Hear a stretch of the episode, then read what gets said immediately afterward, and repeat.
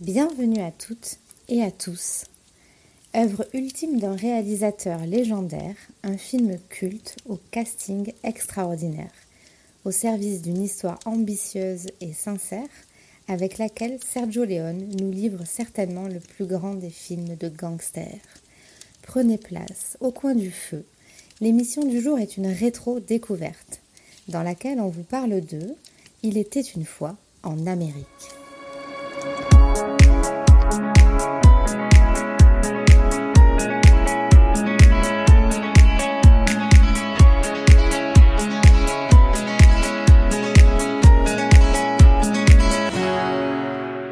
Bonjour, bonsoir, je suis Davin, il est Wivo, et ce soir nous avons le plaisir de vous accueillir dans une nouvelle sorte d'émission. Mais avant de vous présenter le concept, Wivo, comment tu vas? Parfaitement bien, parfaitement bien pour parler de films d'antan. Voilà. Truc que je. De films d'antan? C'est ça, de films d'antan, ça, ça beau, respire la campagne, ça, je- ah, ça, ça fait du bien, je sens la charrette, je sens les chevaux, tu sens, bah, c'est dans le contexte du film. c'est ça. Donc voilà, on, on tente une nouvelle sorte d'émission qu'on a en tête depuis pas mal de temps. C'est tout simplement, vous savez qu'on fait ce podcast pour justement travailler notre curiosité, pour se mettre à regarder des choses que peut-être que si on n'avait pas ce podcast, et ben on, par flemme, par manque d'envie, ben on, on resterait Mhm. sur des acquis, sur des choses qu'on a l'habitude de consommer et on ne tenterait pas de choses qui... On prend des risques finalement avec nos habitudes. Et justement, ce podcast est là pour tout le temps entretenir notre curiosité. Et ça fait un petit moment que je me dis, on a des grosses carences sur les, les films plutôt anciens. Finalement, on est né, nous, euh, bah, dans les années euh, début 90. Hmm. Et en fait, je me rends compte que ma culture cinématographique avant euh, les années 90, bah, à part deux, trois films euh, les plus connus, mais généralement, elle commence début 90. Et je me suis dit, bah, pour le podcast, ça serait bien qu'on se force à regarder des films qui sont considérés en plus comme cultes hein, par beaucoup, euh, pour voir ce qu'on en pense, et pourquoi pas faire des émissions si certains de ces films bah, nous procurent quelque chose, nous plaisent. Alors au moins un, un de nous deux, hein, pas forcément que les deux tombent amoureux d'un film, mais au moins un de nous deux. Et moi, je suis tombé amoureux d'un film de Sergio Leone. Pour commencer ce concept d'émission, nous allons vous parler de Il était une fois en Amérique. Voilà. J'étais assez clair sur le, Ah, le concept c'est- à peu près. Ah, c'était parfait. C'était une introduction, mais qui met dans l'ambiance. C'était parfaitement dit. Calme-toi, oui, c'est pardon, ça. calme-toi. Ah bah je, il faut, il faut le dire quand, quand c'est bien. Et là, c'est très très bien. Donc euh, c'est parfait. Mais c'est vrai, j'avoue, que- j'avoue, moi, Mm. ça me, j'avais besoin en fait de, de cette petite motivation pour me faire des vieux films, parce que moi, les vieux films, euh, j'ai une petite Ouais. aversion envers les vieux films. Ouais, c'est ça. une aversion. Mm. C'est un peu fort comme mot, Bah, mais moi- euh, j'ai du mal. Ouais. Ouais, moi aussi, j'ai pas l'envie en fait de me lancer dans, dans ce ça. genre de film de moi-même en fait. Euh, alors je sais qu'il y en a qui sont vraiment réputés, mais l'image, la qualité du son, des doublages, ça crée une petite barrière, euh, même inconsciente en fait, qui Ouais. pousse à ne pas y aller. Et je suis un peu bête quand je dis que je- j'ai pas regardé beaucoup de films avant les années 90. Euh, si, comme tout le monde, j'ai regardé les gros films populaires, les Louis de Funès, les, les, les Marcel Pagnol aussi, que j'avais adoré quand j'étais plus petit. Donc il y a certains films, tu vois, que j'avais que j'avais vus, qui font partie un peu de la culture française, mais c'est des films très français finalement. Alors que des gros films euh, d'autres pays, euh, bah, beaucoup moins. Ouais, ouais, alors moi aussi, pareil que toi, j'en ai vu, mais pour le coup, j'en ai pas dans mes coups de cœur.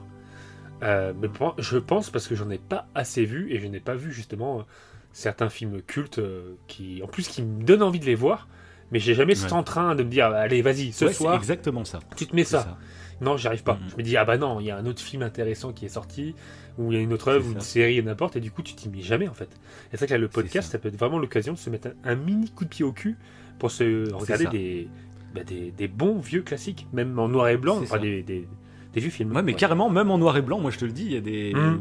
Ça va nous Ah ouais, pousser ouais, à des trucs. but, hein. Et donc, pour vous qui nous écoutez, donc vous savez qu'on parle des choses qu'on aime, donc c'est pour ça qu'on parlera on fera pas dès qu'on regarde un vieux film, bon, on fera un débrief en émission parce que ça, il y a des vieux films qui vont pas nous plaire, hein, je pense. Voilà, il faut que ça nous plaise, ça, reste le concept. euh, Et donc l'avantage pour vous, parce que je pense que de base là, quand vous allez voir la vignette de cette émission, vous allez voir que c'est un vieux film. Peut-être qu'en fait, bah, vous allez réagir de la même façon que nous. Vous allez vous dire, bah, il y a cette petite aversion et je vais même pas écouter l'émission en fait.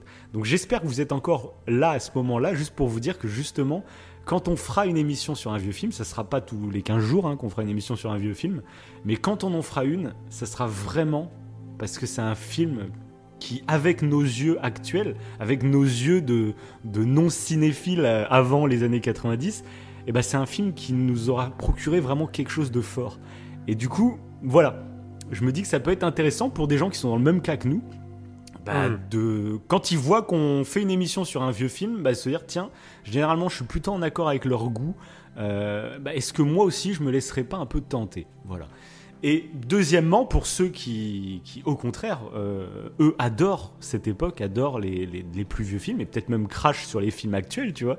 euh, bah, je trouve Oui. que bah, pour vous, donc ne nous euh, crachez pas à la gueule indirectement parce qu'on est des noobs, mais au contraire, en fait, ça peut être intéressant, je pense, pour vous d'avoir la vision de, personnes qui, qui sont plus habituées à du cinéma actuel et d'avoir notre avis avec nos yeux finalement euh, qui sont différents peut-être des vôtres. Peut-être qu'il y a des gens euh, qui, qui, qui ont connu ces films même à l'époque où ils sont sortis. Et ça, je me suis rendu compte là avec ce film en particulier qu'il y a une telle importance de, dans une œuvre du contexte. Euh, nous, bah, finalement, là, le, ce film dont on va vous parler, il est sorti en 1984. Je vais vous raconter un peu toutes les, les tourmentes qu'il y a eu autour de ce film. On va se rendre compte même qu'il y a des histoires euh, qui se répètent inlassablement, et on en a déjà parlé dans notre émission sur d'autres films, avec le même euh, producteur d'ailleurs, qui est Warner. J'ai Ouais. l'impression qu'eux, vraiment, c'est hallucinant, bref. Et du coup, bah voilà, il y a peut-être des œuvres qui nous marquent. Euh, justement, bah, en parlant de Warner, moi, tu vois, il y a la Snyder Cut, la fameuse, le, le Mhm. film Batman vs Superman qui était sorti. Et, et le contexte du film, le fait qu'il se fasse euh, couper au montage, euh, qu'il qui se fasse détruire quand il est sorti en salle, etc. Peut-être que ce contexte-là m'a fait, moi, m'intéresser au film. Et du coup, aujourd'hui, je le considère comme un film de super-héros culte, tu vois, vu Mhm, tout ce qu'il a vécu. Alors que quelqu'un qui va découvrir le film dans 30 ans, il prendra juste le film pour ce qu'il est. Euh, il n'aura pas tout le contexte, il n'aura pas tout ça. Pareil pour là, la trilo Star Wars qui est sortie. Tout, ces guerres qu'il y a eu, les, les, les deux réalisateurs se renvoient la balle, se- enfin, tous les problèmes qu'il y a eu autour de cette trilogie. euh, dans 30 ans, les gens en fait regarderont juste les films et n'auront aucun, aucun euh, Ouais, aucun a priori. tête, Ouais, voilà ça. Ouais, ouais. Aucun a priori, aucun. Ça. Et du coup, euh, voilà. C'est pour ça que des fois, je pense faut. euh, bah, c'est intéressant. Moi, c'est vrai que j'ai regardé ce film sans aucun contexte. Vraiment, juste, je m'étais dit, bah, Sergio Leone, en fait, c'est un réalisateur bah, dont j'entends parler depuis que je suis né, peut-être. Et pourtant, bah, je me rends compte, parce que les westerns, c'est pas trop mon truc. Euh, et je sais qu'il a fait. Dans ma tête, Sergio Leone, toi, c'était les westerns. C'est c'est Clint Eastwood, c'est. euh, Mhm. justement, les était une fois dans l'Ouest, les Bon, la brute et le truand, etc. Ouais, voilà, ouais. Pour moi, c'était des westerns, c'est pas des films qui m'attiraient de base. Donc j'avais vraiment fait un trait dessus. Mais euh, déjà, je t'en avais parlé d'ailleurs en audio il y a pas si longtemps. Euh, avant, j'étais vraiment pas western et c'est depuis le jeu vidéo Red Dead Redemption qui est sorti sur euh, PlayStation, enfin sur toutes les consoles, et le 2 plus particulièrement, que là je suis rentré par le biais du jeu vidéo euh, dans l'univers western et j'avoue que depuis en fait ce- cette époque me fascine vraiment. Il y a, on en avait parlé aussi, tu sais, quand on avait fait le, Les Hommes de loi, le film avec euh, Tom Hardy. Oui, Euh, on en avait parlé de ça, c'était un peu prohibition la même époque, hein, ouais, prohibition, Mhm. etc. Le début euh, de la civilisation américaine finalement. Euh, et du coup, c'est vrai que maintenant, c'est une époque, grâce à Red Dead Redemption, c'est une époque qui me fascine. Et, et donc, voilà. Mais pour le coup, pour le... c'est pas ce qui m'a quand même donné l'envie, tu vois, de regarder du Sergio Leone. Mais là, il s'avère que je me suis abonné ce mois-ci sur Amazon Prime. Et euh, voilà, un soir où je voulais pas me faire une série ou quoi, je voulais me faire un film. Eh ben, je me suis- j'ai regardé un peu ce qu'il y avait. J'ai vu qu'il y avait un film de Sergio Leone de disponible. J'ai vu que c'était Il était une fois en Amérique. Tiens, ça a attisé ma curiosité parce que c'était pas un film, un western, c'était un film Oui, en de gangster. Voilà. Mm. Moi, Et ce que je pareil, préfère c'est pas d'ailleurs. un univers. hein, C'est pas un uni- Ah ouais, Ouais. Tu préfères toi Ouais, Ok. ouais. Les films de gangsters, j'ai souvent euh, apprécié. J'ai apprécié par exemple euh, American Gangster, qui pourrait d'ailleurs être euh, le sujet d'une prochaine émission. Enfin, on verra quand, mais Mhm. parce que vu que c'est tiré d'une histoire Ah vraie, bah, ça peut maintenant que maintenant que je suis beaucoup plus dans le mood Gangster. film de gangster, ça va peut-être me plaire, tu vois. Mm. Ouais, il y y a pas mal de films de gangsters qui sont tirés d'histoires vraies, donc ça peut être intéressant, bah, comme Les Hommes sans loi, de décortiquer un peu le vrai du faux, tu sais. Euh, et, euh, et après, bah, en film, et en plus en film de gangsters culte, il y a Le Parrain. Et Le Parrain, j'en entends parler Bien de tous sûr. les côtés. Et, voilà. et je, crois que je l'ai jamais vu.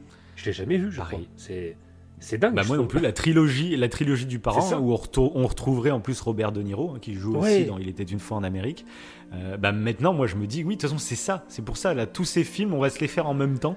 Euh, dès qu'il y en a un qui se lance dans un vieux film, bah, il dit à l'autre pour qu'on les regarde en même temps, Ouais, au cas où qu'il y en ait un vraiment qui nous transporte et qu'on fasse euh, voilà, d'autres émissions. Et, mais carrément, la trilogie du parrain. Enfin, il y a trop de films. De toute façon, moi, les- du coup, Oui, tous les Sergio Leone, déjà, je vais me les faire. Je vais me faire toute la ça, oui. filmographie de Sergio Leone, déjà. mais trop. Euh, Moi, c'est pareil. C'est, enfin, des films qu'on, qu'ils n'arrêtent pas d'évoquer. Tu sais, bah, Le Bon, la et le Triangle, comme tu disais tout à l'heure. Ouais, c'est des films qu'on n'arrête pas de- d'entendre. Et, et moi, je me suis toujours dit, bon, faut que je le regarde. Faut que je le regarde. Même euh, sans Mais avoir des pas versions ce déclic, Mais je l'ai pas pas ce déclic qui fait aller, euh, on s'y met. C'est ça, c'est voilà. dingue. Mais là, on le fera. ça. On le fera. Ça peut être Bah là, super enrichissant. moi, ça me hype plutôt parce que, bah, pour tout vous dire, en fait, bah, il était une fois en Amérique, c'est vraiment le premier, euh, premier film finalement où je me lance là-dedans et euh, bah, on en fait une émission. Donc, je pense que vous comprenez que pour moi, ça, ça m'a vraiment beaucoup, beaucoup plu. Euh, je suis curieux d'avoir l'avis de Wivo parce que je ne l'ai pas eu. Comme d'habitude, on se réserve nos petits avis. Donc, je suis assez impatient. Mais avant de donner nos avis, je vais vous présenter un peu le contexte justement autour de ce film parce qu'il est très très très intéressant. Mhm. Donc voilà, c'est un film qui est sorti en 1984, mais c'est un film qui a eu des années et des années de, de développement, j'ai envie de dire. Il y a eu quasiment 12 ans d'écriture, plus de 6 scénaristes se sont succédés. C'est un scénario qui est inspiré en fait euh, d'un roman d'un d'un vrai gangster en fait qui a, qui, a- qui- qui a vécu euh, les années qu'on va traverser dans le film. Et Sergio Leone était fasciné par ce roman et s'est dit un jour, bah, j'ai envie de rencontrer ce mec, euh, discuter avec lui, et puis euh, je vais pas faire un film autobiographique, enfin voilà, je vais juste euh, m'inspirer en fait de ce qu'il a vécu pour raconter mon film de gangster ultime un peu, tu vois. Ok. Et Sergio Leone, c'est donc c'est un, réalisateur italien qui est fasciné par l'Amérique. Il y a eu beaucoup de communautés italiennes hein, qui ont émigré euh, en Amérique justement à cette période-là en plus. Donc je, je pense que voilà, c'est ce qui crée un peu cette passion et c'est pour ça que lui, il a créé, il a fait beaucoup de films sur euh, euh, sur, sur des westerns, mais c'était Mhm. avant tout pour raconter l'histoire de l'Amérique. Au-delà de faire des films de western, qui, il utilisait un peu ce, ce, ce, ce style Ce de genre. film Ouais. pour raconter des, des, des- des vraies époques historiques en fait.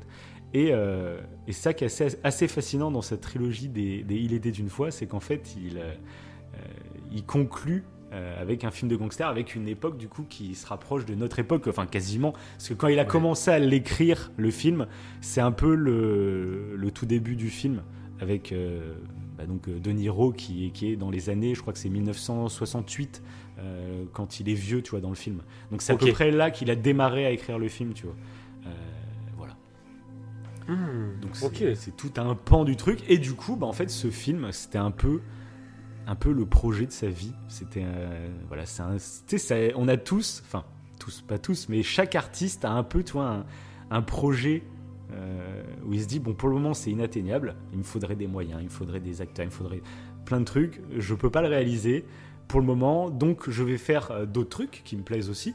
euh, mais dans le but en fait de bâtir quelque chose pour pouvoir faire euh, l'œuvre que Ouais. dont je rêve depuis longtemps, tu vois. Et ça, bah, ce film-là, c'était un peu, un peu l'idée, on va dire. Et, et là où le contexte est totalement dramatique, c'est qu'il va y avoir donc 12 ans d'écriture, et enfin en gros il y a 15 ans quasiment pour euh, développer tout le film, avec les acteurs, etc. Il y aura des auditions, par exemple les auditions pour trouver tous les acteurs vont durer 2 ans. pour les, voilà, il va y avoir plus de 1000 personnes euh, en casting, etc. Les, au premier rôle, à la base, il voulait Steve McQueen. euh, ou à la place de De Niro. Sauf que Steve McQueen est décédé un an avant le début de la production du film, enfin de la- du tournage du film. Donc il, voilà, il a pris De Niro qu'il avait déjà vu bah, justement sur le tournage du Parrain euh, 2. Et donc, euh, donc voilà, il l'a pris pour ça. Mais devine, il y a un acteur français qui était pressenti pour incarner le rôle de Noodle. Ah mince. Ah bah, ah bah, t'aurais pas pu faire genre, t'aurais pas pu faire genre de le découvrir. Non, je l'ai vu en Je te anecdote. ouais. l'annonçais comme ça.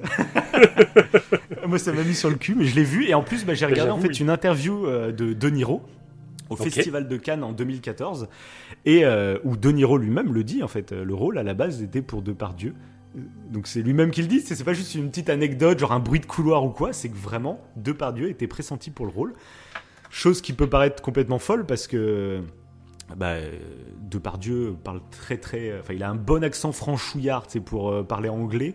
Donc, ça aurait été très curieux de le voir incarner un, un jeune New-Yorkais euh, des années Ouais, 1900. j'avoue, j'avoue, ça aurait été intéressant, tu me dirais en même temps. Ah Mais ouais, bref, voilà. dingue. Donc, c'est, comme je te dis, c'est un peu le film, un peu. euh, le projet qui lui tient à cœur. Il a envie de faire le, le plus grand film de tous les temps. Toi, dans sa tête, c'est ça. Mhm.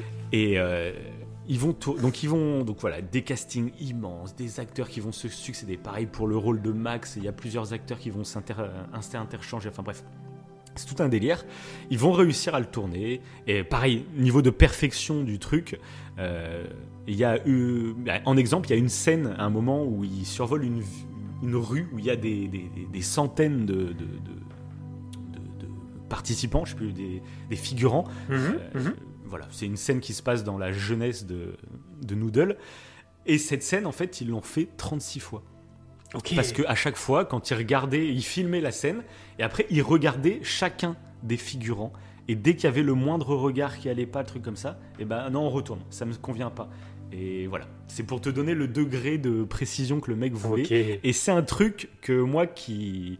euh, voilà, que je peux comprendre certains qui trouvent qu'aujourd'hui le cinéma a perdu quelque chose. Parce que je m'en suis rendu compte avec ce film, pour ce genre de détails.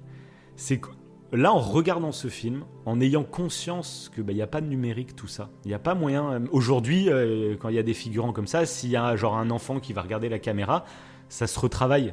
Tu vois, on tourne la scène une ou deux Ouais. fois histoire d'avoir deux plans, voilà. Puis après, on retravaille tout au- à l'ordinateur, voilà. Et du coup, ça, je trouve que ça donne une force aux films d'avant qui n'avaient pas ces technologies, euh, qui, bon, ces technologies qui servent vachement, qui aident à la production, à baisser les coûts, etc. Mais du coup, je trouve que ça offre un charme à ces films qui n'avaient pas ces moyens-là, parce que tu te dis quand tu vois une scène comme ça, qui est grandiose, bah tu te dis elle est réelle en fait. C'est vraiment, il y a tous les figurants sont là, il n'y a pas des figurants qui ont été rajoutés par ordinateur, tous les bâtiments sont là, donc c'est des décors ou des vraies rues qui ont été maquillées, tu vois, mais c'est le décor existe en fait. Et je t'avoue que ça apporte quelque chose dans dans une appréciation, tu vois. On en avait parlé quand on avait parlé bah, du jeu Red Dead Redemption justement, où ils avaient poussé le délire euh, d'engager euh, plus de 1000 acteurs pour in- incarner euh, bah, chaque euh, PNJ auquel tu vas aller parler dans le jeu, bah, ça sera vraiment un acteur différent par PNJ. Il n'y a pas un acteur qui joue deux rôles, tu vois. Alors que c'est le cas dans je sais pas combien de jeux, tu vois. Hmm. Et du coup, bah, de le savoir, parce que si tu le sais pas, bah, tu vas faire le jeu, tu vas même pas faire gaffe. Mais de le savoir, ça crée quelque chose. Ah, ça ajoute de la Tu- profondeur à ce que tu regardes. Ouais, ouais, c'est. Et C'est puis beaucoup tu plus regardes, intéressant. joues, enfin, ça... Et du coup, bah là, ça m'a fait un peu cet effet-là. Euh, justement, ça m'a intéressé de savoir bah, comment ils ont tourné les trucs, comment. Et, Ouais, surtout qu'en euh, plus, donc ça- voilà. dans- il y a beaucoup de scènes d'observation avec euh, Léon. On le voit. Enfin, Mm. il y a beaucoup de scènes de contemplation. C'est-à-dire, Le film est super long. Et, euh, et du coup, tu as le temps, je pense. C'est tellement parfois assez long que tu as le temps de voir certains détails euh, que lui ne voulait pas. Donc, du coup, tu es, obligé d'avoir ouais, comme il est. quoi. Puis tous les créateurs sont pareils. Tous les Mmh, créateurs, oui. c'est pareil. C'est comme nous, on aime bien faire du dessin, par exemple. Euh, bah, Mhm. Quand tu fais ton dessin, bah, c'est toi qui remarques le. S'il y a un détail qui te gêne, eh bah, tu vois que ça. C'est dans le dessin. C'est il est Ah oui, mais c'est le dé- C'est sûr, Alors que quelqu'un qui va regarder, lui, va peut-être pas même pas se rendre compte de ce petit détail. Tu vois. Ouais. Donc voilà. Et bref, donc imagine tout ce degré de, de- de perfectionnisme, etc. Euh, ils ont tout filmé, tout enregistré. Ils sont passés donc au montage. Et la première version du film durait plus de 8 heures. 8 heures heures durait 8 heures. Donc bien entendu, euh, bah, les producteurs ils ont fait ah bah c'est mort, Oui, un film de 8 heures. c'est ça, c'est une série en fait, hein, clairement. Mais même déjà, ce qui reste, c'est quasiment une série, le machin. C'est Parce que je trouve ça hallucinant. Ah, je sais pas si pour Mais cette époque, plus. beaucoup de films de cette longueur. Mais Je tu sais vas pas. voir, tu vas voir justement. Et euh, donc ce qui s'est passé, c'est que même de lui-même, tu vois, en gros, il a fait le film de ses rêves et bah une en le montant vraiment comme il kiffait, etc. Ça durait 8 heures. Il a fait bon de lui-même. Là, il s'est dit bon les gars, euh, j'abuse, j'avoue. Donc euh, je vais, on va, on va, on va le rebosser, on va le réduire, etc. Blabla. Ils sont arrivés à une deuxième version qui durait à peu près 6 heures. Et là, en fait, lui est venue l'idée, euh, est-ce que, donc c'est déjà arrivé sur pas mal de films euh, en Italie d'ailleurs, euh, où c'était assez courant en fait de sortir des films en deux épisodes.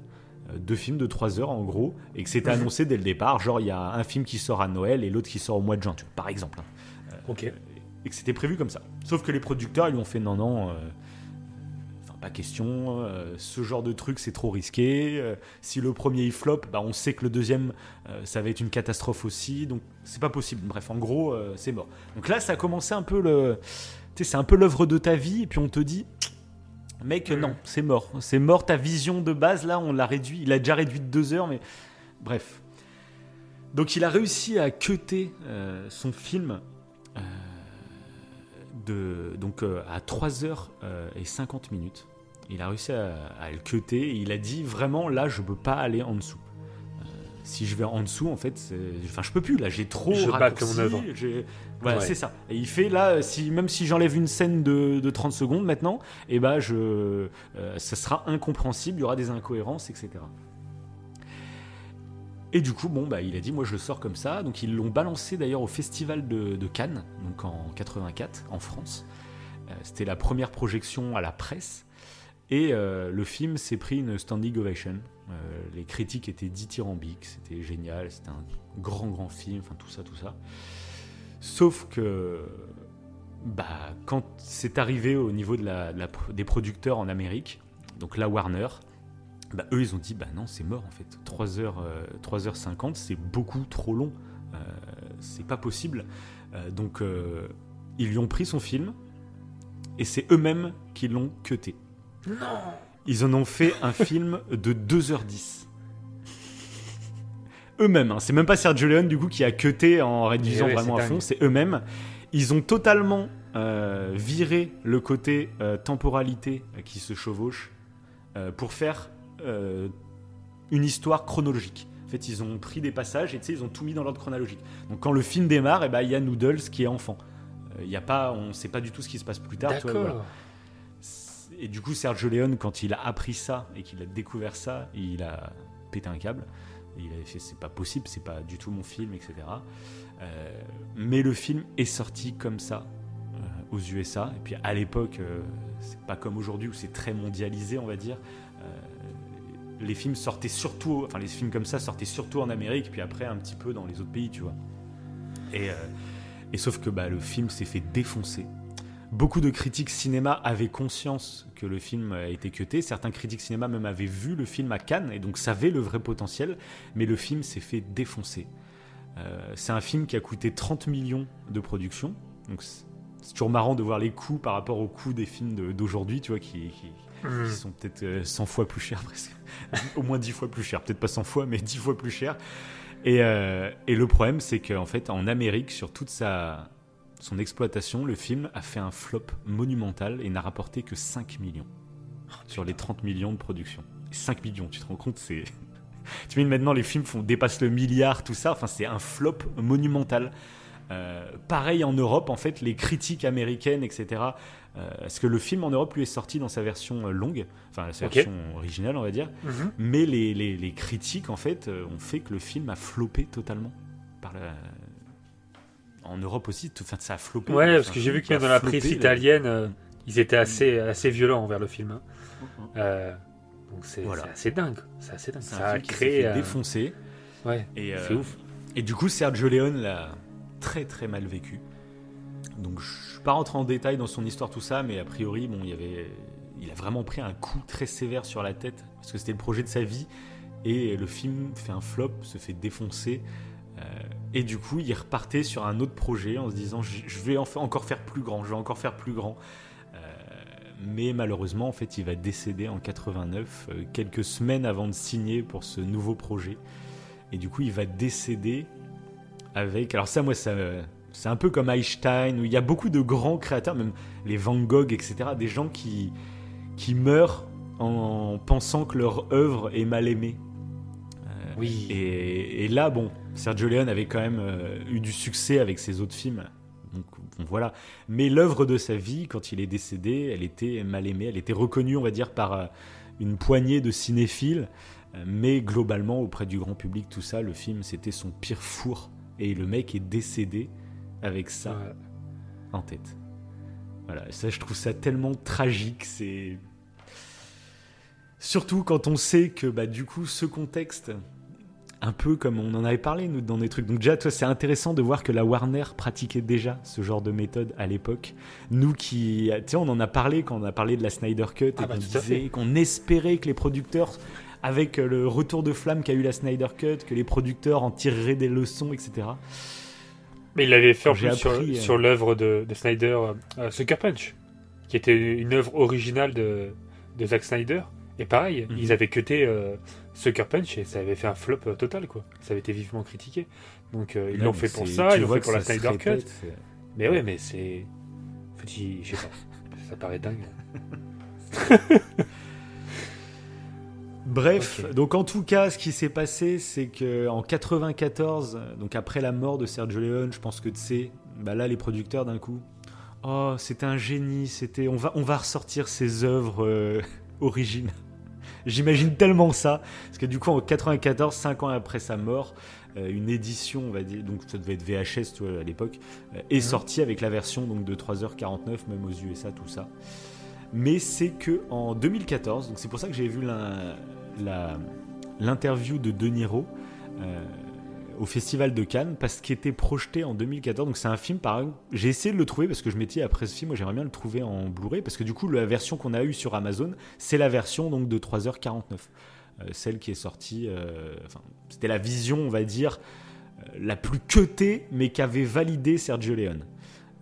Et en fait, il y a des bandes qui ont été retrouvées, en gros, qui ont été restaurées, des bandes vidéo de pellicules hein, qui ont été tournées à l'époque. Et ce film, en fait, est devenu, je pense, grâce à son contexte aussi, hein, c'est ça qui rend certains films des fois euh, tellement cultes, c'est qu'il y a toute cette histoire autour. Et c'est devenu un des films préférés de pas mal de, de- de monde, mais tout court, hein, un film de cinéma tout court. Et par exemple, bah, on en avait parlé quand on avait fait Once Upon a Time in Hollywood avec Quentin Oui. Bah, ce film est un des préférés de Quentin Tarantino, c'est un des préférés de Martin Scorsese. Et justement, en 2014, Martin Scorsese a utilisé ces rushs, en gros, qu'ils avaient récupérés, qu'ils avaient restaurés. Et c'est très dur à faire parce que les pellicules, ça se quand elles sont pas utilisées, en plus, elles sont pas mises de côté pour les pour garder le patrimoine vidéo vidéoludique, tu vois. Ils sont, euh, c'est les pellicules de rush, elles sont lâch- lâchées un peu comme ça à l'arrache, tu vois. Et du coup, ils ont réussi à les restaurer. Et du coup, Martin Scorsese a remonté le film pour en faire une version de, de 4h10. Donc rajouter en gros 20 minutes à l'œuvre que Sergio Leone et tout, en se disant que même si c'est pas la vision finale de Sergio Leone, puisque il est mort donc il pourra pas la valider, mais Martin Scorsese, en connaissant la filmographie de Sergio Leone, en étant passionné par ce, par ce type, euh, a remonté le film avec son cœur, tu vois, en se disant vraiment, je pense Que ça pourrait éventuellement lui plaire. aurait ouais. pu le valider. Et comme ça, Ouais. ça rajoute des scènes à ce film qui est, qui est culte aujourd'hui, qui est un monument tu vois, du cinéma. Et, euh, et voilà, et du coup, bah, j'étais un peu déçu du coup de pas avoir cette version-là sur Amazon Prime. J'ai essayé de la trouver en Blu-ray ou en DVD même, je l'ai pas trouvée. Je pense que je vais continuer mes recherches parce que je t'avoue que j'aimerais bien m'acheter du coup le Blu-ray de ce film ou le DVD. Et si je pouvais trouver avec cette version, avec ces petites scènes en plus, bah, je serais trop curieux de le, de le revoir. rétro, ça serait super intéressant parce que moi, pour le coup, je l'ai pas vu sur Amazon Prime. hein. Je l'ai vu sur Ah bon Disney Ouais, il est, dis- il est Ah, disponible il est sur, Disney, aussi Ouais, ouais, Ok, ouais. d'accord. Ok, je sais pas. Et après, je l'avais vu bah, en location sur YouTube, évidemment. Mais après, ils, sont quasiment. Et c'est la version euh, euh, de combien de temps du coup sur Disney 3h40. 40 3h40. Ouais. Ah bah alors sur Amazon Prime c'est 3h49. Donc j'ai 9 minutes en plus que toi alors. Alors, euh, ouais, alors exactement, faudrait que je regarde, mais ouais, je crois que c'était 3h40 tout. Ah oui, parce que sur. YouTube, c'est 3h49. Et sur Ouais, sur Amazon bah, je vais te dire. Ouais, Ouais. je pense que ça doit être 3h49. hein. Attends, j'ai un doute quand même. J'ai un doute. Je vais Ouais. aller regarder, tiens. je vais aller regarder. Parce qu'après, qu'est-ce que j'aurais loupé? Mais comme toi, ouais, j'aurais bien aimé voir la version longue. C'est vrai que quand tu quand as tout le Bah, à contexte. euh, c'est vrai. que- Bah ouais, c'est ça. Et même, du Et- coup, tu t'imagines, même, imagine la version de 8 heures. Mais Qu'est-ce ça, qui. ouais. Qu'est-ce qu'il a fait de. Mais oui, ça doit être incroyable, je, je pense. Ce serait tellement curieux. Parce que du coup, là, bah, moi, en fait, c'est un film donc, que j'ai regardé il y a quoi? Il y a 15 jours, une première fois. Et j'ai dit, euh, mec, j'ai un, j'ai un coup de cœur sur ce film, euh, viens, on le fait en émission. Et je l'avais regardé en VF, et du coup, je me le suis refait bah, ces deux derniers jours, là, en VO STFR. Ouais. Et du Ah coup, oui. je l'ai re-regardé. J'adore, moi, je vous le dis souvent, c'est qu'une œuvre, quand tu la kiffes, euh, il faut toujours la regarder deux fois. Parce que la première fois, il y a la surprise, il y a. Tu sais pas à quoi t'attendre, etc. Alors que la deuxième fois, tu es beaucoup plus dans l'analyse. Et tu, bah, de toute façon, tu notes les scènes, surtout dans des films où il y a des surprises, par exemple. Et, euh, et là, un truc qui m'a impressionné dans ce film, c'est qu'il est long, donc 3h49. Et la première fois que je l'ai regardé, je m'étais dit, bon, il y a beaucoup de scènes, euh, sais, comme je dis souvent, où c'est des missions annexes, où tu sais, on part dans un sens pour te raconter une petite histoire, puis on revient à l'histoire principale, etc. Ouais. Et c'est vrai que la première fois que je l'ai regardé, je me suis dit ça. Euh, alors, mais je trouvais que ça participait au fait de, de raconter la vie de quelqu'un. T'es pas obligé de raconter que les moments les plus intéressants de la vie de quelqu'un. Sauf qu'en fait, là, en le regardant une deuxième fois, en sachant tous les, les aboutissants, on va dire, et ben en fait, c'est hallucinant. Mais c'est qu'il n'y a pas une scène à jeter. Comme, comme, comme il a dit Sergio Leone, en fait, je peux plus réduire en fait mon film. Là, sinon, il y a des incohérences. Et toutes les scènes servent quelque chose. T'avances tout le temps en fait. Il n'y a pas une seule mission secondaire en fait. C'est chaque scène. Et même il y a des scènes où je m'étonnais de les voir. Attends, on est déjà là? Euh, J'avais l'impression qu'il y avait plus de scènes entre deux scènes par exemple. Je me dis, ah oui, mais on avance vraiment vite en fait. Et c'est rare quand j'ai cette sensation dans les films, où souvent justement, bah, en plus comme il y a des films maintenant aujourd'hui avec beaucoup de scènes d'action, des fois les scènes d'action sont là juste histoire de mettre une scène d'action spectaculaire, mais elles racontent pas grand chose, tu vois. Euh, On, Oui. on est habitué finalement à ce style de narration où bon, la baston, allez, ça va durer 10 minutes, ils se tapent dessus, mais ça fait avancer que dalle, c'est juste euh, histoire de faire du spectacle. Bah là, dans ce film, chacune des scènes raconte quelque chose. Je, je pourrais pas en enlever une en fait. T'en enlèves Ah une, oui, bah, il manque totalement. une partie de l'histoire. C'est Totalement. Puis j'ai- Alors, ça m'a en plus, euh, en plus, pour le coup, moi, dès que j'ai vu la fin du film, je trouve vraiment qu'il a un intérêt à le regarder une seconde fois. Il y a des Ah films, on carrément. dit qu'il faut les regarder une seconde fois juste parce que c'est euh, pour subjectif. Bah, voilà, parce que ça Oui, peut te permettre de voir des détails que tu ne vois pas. Mais là, ce film, parmi d'autres films, hein, euh, euh, mais celui-là particulièrement, en plus, euh, bah, il est ancien, du coup. Mais ouais, euh, j'avais envie de le regarder une deuxième fois, euh, Ah, juste après l'avoir moi. avoir vu la fin. Et j'avais envie de. et du coup, je me suis retapé, retapé certaines scènes pour essayer de comprendre certains trucs. Ok. Voilà. On va en discuter. Mais du coup, bon, on va passer à nos avis. Et du coup, ça va être intéressant bah, de prolonger sur ce sujet de discussion. Euh, parce qu'en fait, moi, quand j'ai regardé le film la première fois, donc il dure longtemps, et c'est un film, du coup, qui a un rythme complètement différent de ce qu'on a l'habitude aujourd'hui de consommer en série ou en film, où il y a, tu sais, ça bouge, ça, voilà. Ouais. Et du coup, c'est un film que j'ai pas regardé en, en one shot, tu vois. Donc 3h50, de toute façon, c'est long. Et Oui. du coup, je l'ai regardé en trois fois. La première fois que je l'ai vu, je l'ai regardé en trois fois. Euh, voilà. Mais comme en fait, il y a des ellipses temporelles, en fait, ça se prête plutôt, euh, je trouve, à, à un picorage. Et euh, pendant que je regardais le film, je passais un très bon moment, mais je me disais, euh, bon, très bien, j'aime bien, mais de là, voilà, tant pis, peut-être que je, l'aurais kiffé peut-être à sa sortie, peut-être, mais maintenant il a vieilli quand même, c'est un style de narration un peu vieillotte, j'aime bien, mais c'est pas non plus un truc qui va me marquer, voilà. Et est arrivée la fin du film, et là il y a tout un discours sur, euh, sur le temps qui m'a fortement ému. J'ai essayé de réfléchir pourquoi, parce que moi c'est ce qui me passionne dans le cinéma, c'est que pour moi bah, le cinéma c'est un art qui te procure des émotions, et j'adore réfléchir à putain j'ai ressenti quelque chose, pourquoi je l'ai ressenti on en parlait souvent, tu sais, dans les films d'horreur par exemple. Pourquoi j'ai eu peur? Moi, ça me passionne de savoir comment ça marche. Et là, ce film, à la fin de ce film, j'avais un sentiment qui est assez rare finalement. C'est en 4 heures, j'avais vraiment cette sensation d'avoir suivi une vie. Et j'ai réfléchi, je me disais pourquoi ça me le fait autant avec ce film, alors que des fois on regarde des séries qui durent euh, huit saisons et ça a duré huit ans de ta vie et le sentiment tu l'as peut-être pas aussi présent. Je sais comment il a fait? Et il y a plein de trucs, je pense. Déjà, il y a la longueur du film, il y a la narration qui, du coup, est lente, mais c'est un peu, tu vois, pour Red Dead Redemption, qui a une narration très lente aussi, mais ça permet d'instaurer, je trouve, des moments marquants. Euh, parce que c'est lent en fait, ça fait partie de la narration. C'est ce que je dis souvent, c'est quand tu es dans un film, généralement, il faut toujours aller au bout du film parce que des fois, en fait, on te prépare mentalement à vivre des émotions. Et des fois, bah, la lenteur, la... ça sert un propos. Et là, je trouve que c'est tellement le cas dans ce film. Le fait aussi qu'on traverse les époques, là, c'est là que tu vois qu'il y a eu du budget, qu'il y a eu de l'ambition, c'est que bah, on voit euh, trois fois les mêmes décors, mais à trois moments différents et trois époques totalement différentes. Il, y a, le début du siècle, donc c'est euh, c'est la fin de Red Dead 2, tu vois. Hein. c'est vraiment le moment où euh, la civilisation s'installe, on va dire, et beaucoup de gens sont pauvres, tout ça. Ensuite, il y a la deuxième période où là, c'est beaucoup plus civilisé, mais où du coup, il y a des mafias qui qui se battent. C'est plus vraiment le film de gangster très cliché. Et la fin, on est carrément bah, presque aux années 70. Euh, et du coup, de, suivre tout ça, ça t'ancre des, images dans la tête. Et moi, à la fin, euh, de voir les personnages, en plus, le, fait de voir ce personnage vieux à la fin, euh, qui est très, pas forcément triste, mais qui est très fatigué par sa vie, j'ai l'impression. Il a un côté très. il a subi beaucoup de choses. Ouais, ouais, C'est ça. Ça participe à, vraiment ce et puis alors j'adore moi bon sans spoiler la fin tout de suite même si bon maintenant on a bien avancé mais à la fin on voit une voiture avec des jeunes qui font la fête. Et lui il a son regard de vieux il vient juste de perdre euh, quelqu'un de cher sans rentrer plus dans les détails. Et d'un coup il y a une voiture qui passe avec des jeunes qui eux font la fête. C'est comme si sa vie n'existait pas en fait.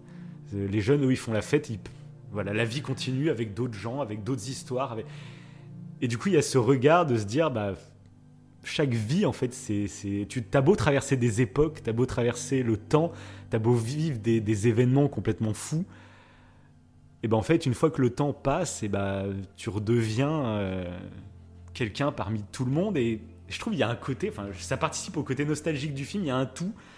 Bref, cette fin de film, moi, c'est à la fin du film, du coup, j'étais un peu chamboulé, je t'avoue. Et je t'avais fait un débrief parce que comme je savais pas si on allait en faire une émission, je commençais à te le débriefer. Généralement, je quand je suis sûr qu'on va faire une émission, je débriefe pas. Comme ça, on se garde tout le mystère pour euh, l'émission. Mais là, du coup, comme je savais pas, j'ai commencé à te débriefer. Et pendant le débrief, tu sais, je t'ai passé des musiques. Et en passant les musiques, du coup, j'étais sur YouTube en même temps. Et puis, je revoyais des images du film. Et ça m'a mis des frissons. Vraiment. Il y a des moments du film, le fameux, la fameuse scène où, euh, où il y a le pont de Brooklyn derrière, où tu vois les, le petit groupe d'enfants qui marche, il y a le petit qui se met à faire des pas de danse, etc. Avec la musique euh, à la foule de pan, là, mais ça m'a foutu des frissons. Mais vraiment, c'était violent. J'ai eu des frissons en direct pendant que je te débriefais le truc. Et là, je t'ai dit, non, mais non. Le film me marque, là, en fait. Il est en train de se passer quelque chose. Euh. non, mais j'arrête de débriefer, on va faire une émission. Et du coup, bah, je l'ai revu une deuxième fois. En... Justement, la deuxième fois est toujours la meilleure. Moi, je trouve j'adore regarder deux fois le film parce que c'est là que tu compte de tous les trucs. Et, pour le coup, j'ai regardé le film en deux fois. Alors que la première fois, je l'ai regardé en trois fois. Là, je l'ai regardé en deux fois. En deux fois, deux heures, quoi, quasiment. Et j'ai, encore plus kiffé, justement, de voir un peu le rythme de. Alors, revoir une deuxième fois, j'ai pas eu l'impression de perdre mon temps, tu vois de réapprécier toutes les musiques, de comprendre un peu à quel endroit ils ont placé les musiques. Ça, moi, j'aime beaucoup, tu sais. Il y a certains thèmes qui reviennent et qui sont attachés en fait à des personnages, qui évoquent des choses. Je t'en avais parlé la première fois. Euh, j'avais l'impression que certaines musiques étaient liées à des époques, et je pense que, enfin, c'est totalement le cas sur certaines musiques. On en reviendra tout à l'heure quand on parlera de la musique aussi de Ennio Morricone. On l'a même pas encore cité pour le moment, mais voilà, on en parlera tout à l'heure. Et donc voilà, donc aujourd'hui, j'en suis, enfin, c'est vraiment un film qui m'a marqué, qui va me marquer, et, c'est pour ça que je voulais vous en faire une émission. Voilà. Et toi, Wivo, vas-y, j'ai beaucoup parlé, j'ai mal à la gorge, je te laisse parler de toi, ton ressenti euh, avec le film. Ok, ok. Bah déjà, euh, moi ça fait longtemps, on a parlé un petit peu en début d'émission, mais que je voulais me faire un film de Sergio Leone. Et surtout, bah, mm. on avait du coup, comme tu l'as dit, il y avait Red Dead 2 euh, avec l'univers western qui m'a donné justement envie de me faire des films cultes de type western, mais je ne l'ai pas fait. Hein, voilà. Pourtant, Et ouais, et pourtant après on s'est fait Once Upon a Time in Hollywood, donc de Quentin Tarantino, donc lui qui a là aussi, qui on en avait kiffe parlé. en plus. Et grave, ouais, et qui kiffe Sergio Leone, d'où son titre, d'où le Ah bah style oui. en fait cinématographique qu'il a fait, hein, euh, euh, le, le fameux western hommage, spaghetti. ouais, c'est- Ouais, c'est ça, c'est ça, le fameux western italien. Et euh, du coup, euh, on s'était renseigné un petit peu sur ce que c'était- que ça, la différence justement entre le western Exact. italien et le western américain. Et là où justement le- la- les réalisations à l'italienne, comme Sergio Leone, c'était beaucoup plus nuancé, beaucoup plus. euh, et ça nous intéressait du coup, beaucoup plus. Oui, c'est ouais, ça. Non manichéen. qu'avant- C'est ça. Ouais. Avant, bah, les films de western, c'était vraiment les gentils cowboys contre les méchants indiens. C'est ça, voilà, c'est ça. Et du coup, voilà, ça. le western spaghetti avait amené cette nuance de dire que, bah, en fait, euh, les cowboys et les Indiens, euh, ils ont leur, enfin, des cowboys Ouais, peut-être méchants. Toi, on sort de cette propagande un peu américaine. euh, Bah, c'est tout à fait ça, ouais. En fait, quand tu regardais les westerns italiens, c'est en fait les deux étaient caricaturés presque, et les deux, il y avait autant de méchants chez les Indiens que chez les cowboys. Et là même, là, du coup, c'est pas un western qu'on a vu, c'est un film de gangster, mais je trouve que le héros, pareil, euh, il n'inspire pas le héros héros, quoi. Il est un peu anti-héros, je bah, trouve. ça. On en reparlera. Et on en reparle, ouais. et, euh, et du coup, c'est pour ça, je me dis, mais faut, faut qu'on regarde un film de ce style, quoi. C'est, c'est obligé, parce que là, c'est, c'est justement, c'est ce qu'on recherche, c'est de la nuance. Et, euh, et en plus, à l'époque, bah, justement, les- si ça s'appelait euh, Western Spaghetti, c'était péjoratif, hein. c'est les Américains qui appelaient Bien ça sûr. comme ça. Et après, apparemment, euh, parce que j'ai vu une interview de Sergio Leone, ça le dérange pas trop. Il trouve ça débile hein, comme nom, mais ça le dérange pas trop qu'on appelle euh, son genre cinématographique euh, le western spaghetti. Ouais, ça va, ça va. Et, euh, et du coup, bah, là, j'ai regardé plus spécifiquement sur Il était une fois, dans l'Ouest. Et, euh, et après, bah, il a évoqué pas mal de choses que tu as dites en début d'émission. Donc, c'est super intéressant. Et donc, bon, tout ça, je l'ai su après, du coup. Mais quand j'ai lancé le film, je me suis dit, bon, allez, c'est Sergio Leone. Je pense qu'en plus, avec les débriefs que tu m'avais fait, ça va être intéressant. Forcément, ça va être nuancé. Ça sera dans un contexte euh, d'époque un peu particulier. Donc, on va voir, hein, on se lance depuis le temps qu'on en parle. Et alors, qu'est-ce qui s'est passé? Bah, au tout début, au tout début du film, euh, et ça c'est fou. hein. Dès le début du film, j'ai eu ce petit, Bah. Ah Ah ce petit retrait, tu sais, de me dire, ah, c'est Ouais. un peu trop euh, kitsch. C'est un peu Ouais. trop, euh, euh, il y a un petit peu de sang, mais vraiment à, à la mode série B, un peu euh, du sang un peu mal fait, tu sais. Il y a des trucs, euh, et à force, Bah, t'as eu ce fameux repoussoir, le Ouais. fameux repoussoir des films de l'époque, tu vois. c'est le ça, son le un peu dialogue, kitsch, le- ouais, voilà, l'image et tout. Et T'as regardé en VF T'as regardé en VF oui, en VF, ouais. J'ai regardé en VF. Bon, pour le coup, je, je trouve la VF euh, pas horrible dans parce qu'à l'époque, je trouvais que tu sais, il y, a- il y a certains films où la VF est vraiment horrible, euh, voilà. Oui, tout à fait. Mais globalement, euh, je conseille quand même de le regarder en VOSTFR. Euh, Ok. voilà, quand t'as des acteurs du J'ai calibre hésité, euh, ouais. de ça, comme la VF, je trouve elle est, elle est bien sans plus. Il n'y a rien d'exceptionnel. Euh, je trouve que du coup, vaut mieux vraiment pas basculer vers la VOSTFR. Comme c'est un film assez lent, c'est quand même très facile à suivre.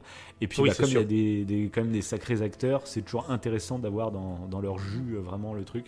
Ouais. Donc, euh, donc voilà, je le conseille en VOSTFR. Voilà. C'est mon petit conseil VF ou VOSTFR du, de chaque émission. Ouais, t'as raison, faut en parler en plus. Pour là, on en parle au bout de 40 minutes d'émission. Par contre, Mais pour oui, le c'est coup, ça reste. Au début, je me demandais justement parce que par exemple dans Star Wars, je trouve que la VF, tu sais, il y a vraiment des expressions dans Star Wars, tu sais, dans l'épisode 4 euh, Mhm. avec Han Solo et tout. Eh petit gars, eh t'as vraiment des expressions qui font vraiment vieillot quoi. Et, et que du coup Star Wars limite euh, est pas plus mal à regarder en VOSTFR parce que ça, ça, ça cache le, le côté vieillot, je trouve. Ah oui. Et là, oui. La VOSTFR, j'ai trouvé qu'elle est, elle sonnait, on va dire, en termes de qualité de son aussi vieillotte que. Ah, très intéressant. Parce que je me suis posé voilà. la question, moi. Quand j'ai regardé en VF, je me suis dit, bon, peut-être qu'en Ouais. VOCFR, t'as moins Y a ce pas un gap, euh. Ouais, il n'y a pas un gap de fou. Euh, Ok. voilà. À ce niveau-là, il n'y a pas un gap de fou. euh, bref, voilà. Ok, ouais, ouais, c'est intéressant. Parce que je me suis posé la question, du coup. Bon, du coup, ouais, bah, après, euh, c'est ça, en fait, le truc, c'est que tu t'habitues assez vite. Euh, au début, j'ai eu ce, ce petit retrait. Moi aussi, mais même, attends, même au deuxième visionnage. hein. Au deuxième Bah, C'est marrant, ça. Ouais. le tout début, tu sais, la scène où justement ils arrivent dans la chambre d'hôtel de Noodles et qui, Ouais. euh, bah, qui tue sa, sa compagne. euh, Mhm. bah, là aussi, ça fait kitsch, les coups de feu, tu vois, font kitsch. Et c'est vrai que j'ai eu ce sentiment, mais le sentiment disparaît très vite finalement en fait. hein. Je sais pas trop à oui. quel moment, mais après je rentre dans le truc et j'y pensais même plus du tout quoi après. hein, donc, euh, Bah bon, ça oui, ça a été pareil. hein. C'est sur le coup, euh, j'ai eu ce petite, euh, voilà, comme on a, de toute façon comme on le dit, hein, forcément faut passer au dessus. Et une fois que tu passes au dessus, qu'est-ce qui m'a le plus marqué dans le film? Bah c'était les longueurs. Mais c'était pas des longueurs, euh, c'était pas péjoratif. Euh, Parfois là dans les films peut-être d'aujourd'hui, des fois il y a des longueurs et t'as l'impression que c'est peut-être, parfois, hein, ça dépend bien sûr des films, ça peut être une erreur au niveau de la narration et Bah, des fois, il y a des longueurs long qui servent à alors rien, que ça ne devrait pas. Ouais, voilà. Voilà. Alors que là, non, Euh, c'est long, mais tu sens qu'il y a une volonté de faire des longueurs et parfois c'est c'est super intéressant. C'est Euh, artistique. on en reviendra tout à l'heure. Ouais. Moi, Ouais. un truc bizarre, c'est que les longueurs, je les ai aussi ressenties au premier visionnage. Là où je les ai pas du tout ressenties au second visionnage. C'est ça qui est assez fou. C'est vraiment au second visionnage, comme je t'ai dit, j'ai vraiment eu cette sensation que chaque scène apportait quelque chose. Mais après, je pense que c'est le temps le de rythme était lent, t'immerger, ouais. Ouais. ouais, le temps de s'immerger, et puis même euh, une fois que tu connais tous les aboutissants de l'histoire, et bah, t'es Oui, curieux aussi, de en revoir certaines scènes, etc. Et du coup, je les ai vécues totalement différemment. Et au contraire, bah, on ressort un côté ultra intéressant au niveau bah, poétique, euh, nostalgique, euh, mélancolique. Il y, a, Ok. il y a des lenteurs qui, qui te permettent d'admirer les choses. Et, et moi, j'ai, quand même, même si je les ai ressentis au premier visionnage, j'ai quand même kiffé parce qu'en fait, on n'est plus habitué à ça. Et moi, j'adore quand on me sort de mes habitudes, de toute façon. Donc rien que ça, même si je trouvais ça lent, eh ben, je me suis dit, bah ouais, mais kiffe, kiffe, apprécie Bah oui, décor, oui. apprécie tout. Et euh, voilà. Bah, la- l'analogie que qu'on faisait au début avec euh, Red Dead 2, euh, elle est là, c'est que Red Dead 2 a été beaucoup Exact. critiqué parce que c'est un jeu sa qui est lent et où t'as beaucoup d'observations, et voilà. Alors que nous, on a, on a surkiffé. On a surkiffé, faut aimer, Et je moi, pense. je trouve après, que ça installe des souvenirs, ça crée des souvenirs, Ah ça, oui. crée- ça marque des trucs. C'est Et bah là, pour le coup, euh, c'est tout bête. Genre ouais. une scène qui là, me vient marche. en tête, euh, une scène qui me vient en tête par sa Ah ben, moi aussi. longueur finalement. Bah, Ouais, après, moi c'est aussi. pas la même, hein, parce Mais- qu'il y en a plein, mais Non, si ouais, c'est mais c'est complètement ouf. mais j'en ai une, Oui. moi, qui me vient en tête et qui, qui, qui m'a vraiment marqué, alors que c'est une scène totalement anodine. C'est le moment où le petit vient avec son gâteau à la crème. Euh, parce qu'il il a entendu Ah qu'en donnant un gâteau à la crème à une fille, et bah, euh, il pourra coucher avec. Et du coup, il vient avec son gâteau à la crème et puis il se pose devant le. Et c'est une scène qui est très très lente parce que tu sais, il va hésiter devant son gâteau, puis il va manger un petit bout, puis un petit crème, et puis il finit par craquer. Et la scène dure Ouais, mais assez longtemps en fait. Ouais, Et- ouais. Et c'est un plan fixe, c'est un plan séquence, un plan fixe, euh, ça bouge pas. Mais cette scène, bah en fait, fait. Bah, elle serait pas lente, Ça n'aurait pas d'intérêt. Oui, mais elle voilà. Oui, puis c'est une scène anodine. C'est une scène anodine, mais je sais que je m'en souviendrai en fait de cette scène. Hmm. C'est sûr. Alors qu'elle est anodine, qu'elle raconte pas grand chose. Elle est- Enfin, si, elle raconte quand même Si, l'état ouais, d'esprit en fait, de elle a- certains- des personnages, mais. Bah en fait ouais mais la scène que tu dis là elle est intéressante parce que c'est justement par la lenteur de cette scène que tu comprends pourquoi le gosse il cède. Il a son Oui, gâteau exact. devant les yeux C'est ça. et la scène c'est rapide ça, C'est ça. et, Ouais. et bah il il- Ouais ça marcherait pas. Là c'est tellement lent et tu vois qu'il hésite à manger son gâteau et du coup ça. bah c'est T'étais avec lui. long. Et tu sais, t'es voilà, avec c'est lui ça, en train ouais. de faire. Bon, attends, qu'on- euh, qu'est-ce qu'il faut faire le... T'hésites avec lui en fait. Et en plus oui voilà et, et tu le vois tu sais il prend des petits bouts et au bout d'un moment tu te dis mais vas-y cr- mange mange tout quoi. Vas-y craque quoi. Là c'est intéressant. Moi il y a une autre scène mais je je, je vais pas en parler parce que ça spoilerait euh, certains trucs. Mais il y a bah, de toute façon, on va pouvoir commencer à spoiler. Je hein, là, pense, on ouais, arrive pour la partie spoil- ouais. donc. Pour pas couper la discussion, nous rentrons en partie spoil. Donc voilà, ceux qui l'ont pas vu, vraiment, bon là, ça fait quand même euh, 47 minutes d'émission, les mecs, si vous avez pas encore lancé le film. Ah ouais, comme, Euh, comme vous, mais ouais, vous allez-y, c'est le dernier avertissement. Maintenant, on va spoiler. C'est un film vraiment, c'est bien de le découvrir. euh, Bah, juste, ouais. Juste avant de spoiler, un truc qui est super intéressant dans le film, et ça rejoint ce que tu disais sur les figurants. Je trouve que, et sur le choix des acteurs, t'as dit, dit que c'était très long. Je crois que c'était deux ans, t'as dit? Deux ans pour trouver Ouais, euh, de casting. Et oui, Mm. et là par contre, vu que vous l'avez compris, c'est en plusieurs temporalités. Moi, je trouve Ouais. que le choix des acteurs, Oh, il non, est, Mais c'est ah, il est fou. Ouais, il est fou. Tu les reconnais. pareil, au deuxième c'est pas les mêmes visionnage, acteurs. tu euh, moi, la Ouais. première fois au premier visionnage, j'ai eu des fois j'ai eu du mal. euh, J'avais pas mémorisé le visage de certains personnages et du coup, Mhm. euh, quand le- la temporalité avançait, bah, j'avais pas de point de repère en fait.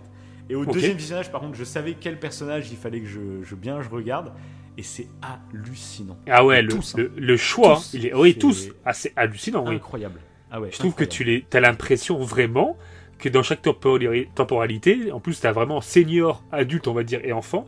Tu as l'impression Bah, que c'est la même personne. que il y a que des acteurs euh, différents pour euh, enfants et adultes. hein. Les vieux, c'est les adultes maquillés. hein. Oui, c'est vrai. Oui, c'est vrai. Oui, voilà. Oui, Mais contre, le maquillage, pour le coup, est, est fantastique. Euh, Il y a certains Ouais, personnages, je suis allé voir leurs fiches, euh, leurs fiches hallucinées, tu vois, pour voir les, les têtes qu'ils ont, quel âge ils avaient. Parce que j'avais un doute sur le fait, attends, est-ce que le personnage est en vrai? Est-ce qu'il est jeune ou est-ce qu'il est vieux? Parce qu'il y a des personnages qui sont grimés en vieux.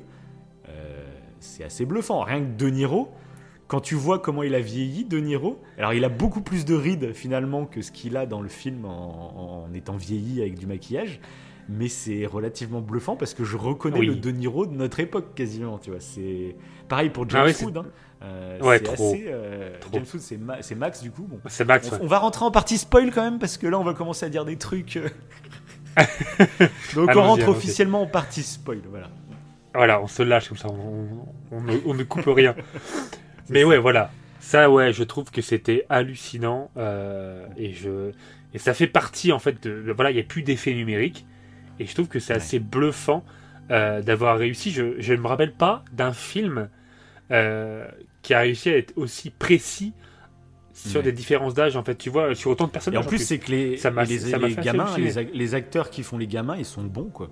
Euh, parce qu'il Oui, y ah, avoir ça, en fait. euh, tu fasses un casting avec des gamins qui ressemblent vaguement aux acteurs principaux, mais les gamins, ils sont nuls, tu vois. Ça, c'est déjà arrivé dans plein de trucs. Ça, et ça ressemble Ouais. physiquement, mais par contre, en talent, c'est n'importe quoi. Là, je trouve qu'ils sont vraiment tous bons, les gamins.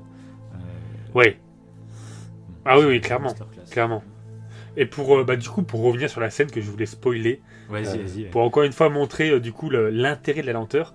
Bah tu sais c'est un moment où Noodles du coup il essayait tant bien que mal hein, de draguer Déborah. C'est Déborah hein, celle dont il est amoureuse il me semble ouais. Et, euh, et, du, et il revient en fait euh, après avoir eu avoir passé un petit temps en fait bah, hors de son groupe. Il revient dans le groupe et là tu vois Max en fait assis sur le trône. Euh. Il est actuellement bah, avec la alors la blonde je sais plus comment elle s'appelle.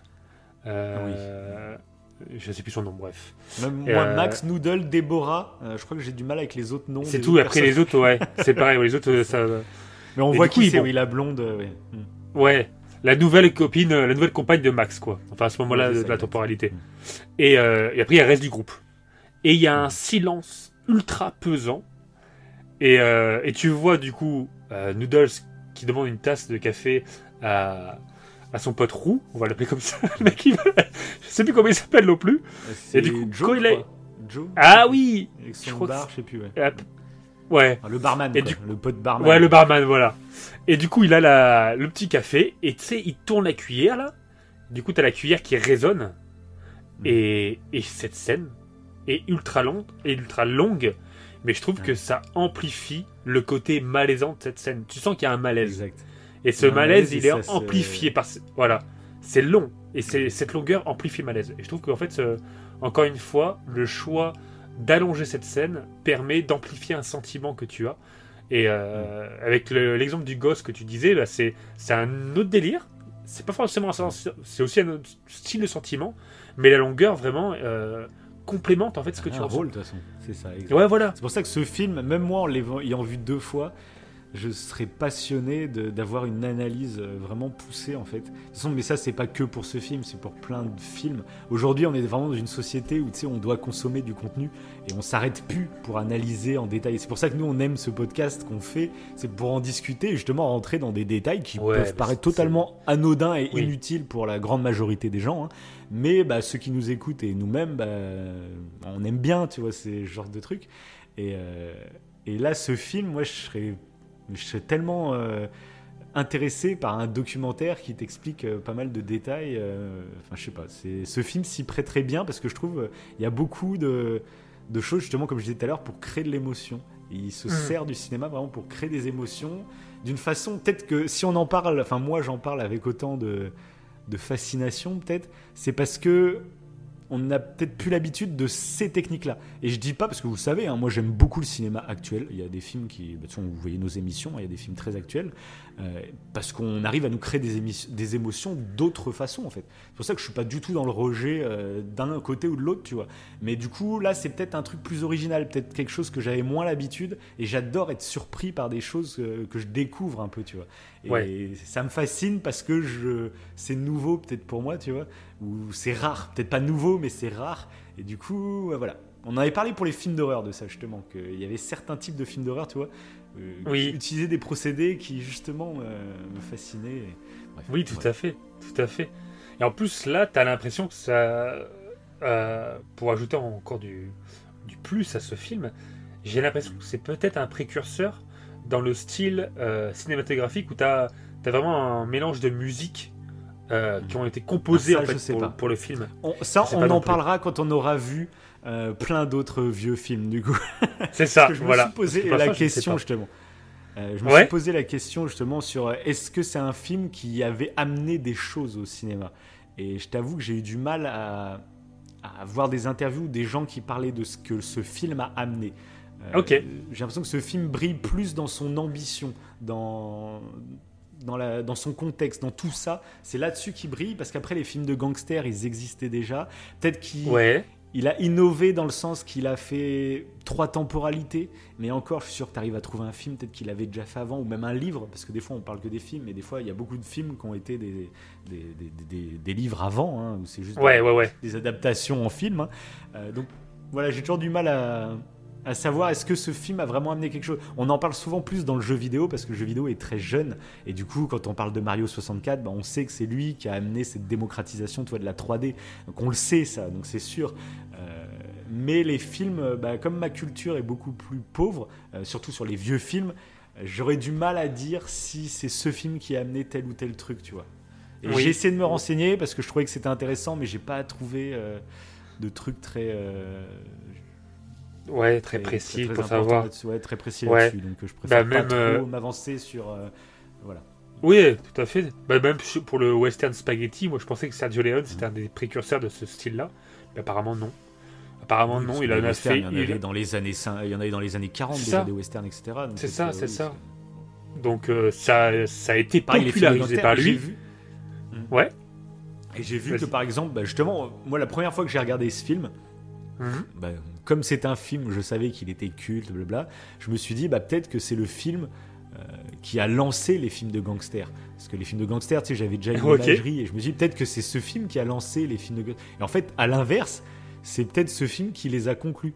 C'est ce que j'avais vu là dans un, dans un petit documentaire que j'ai regardé, qui disait que ce film a peut-être euh, tué les films de gangsters derrière. Parce qu'avant, il y en avait beaucoup de films de gangsters.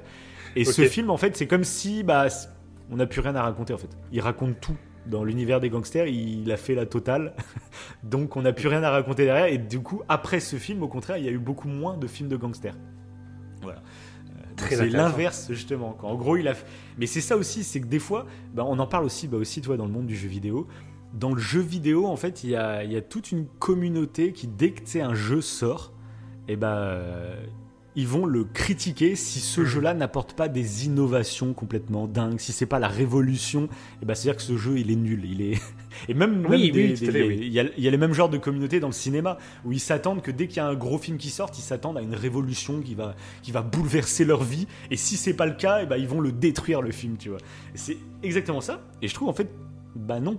Euh, Il y a des films qui aujourd'hui sont des classiques parce que justement, ou des jeux qui sont aujourd'hui des classiques, parce qu'ils ont, ils ont rien inventé, mais justement, ils ont amalgamé au fur et à mesure des années plein de trucs qui fonctionnent, qui, qui sont cool, quoi.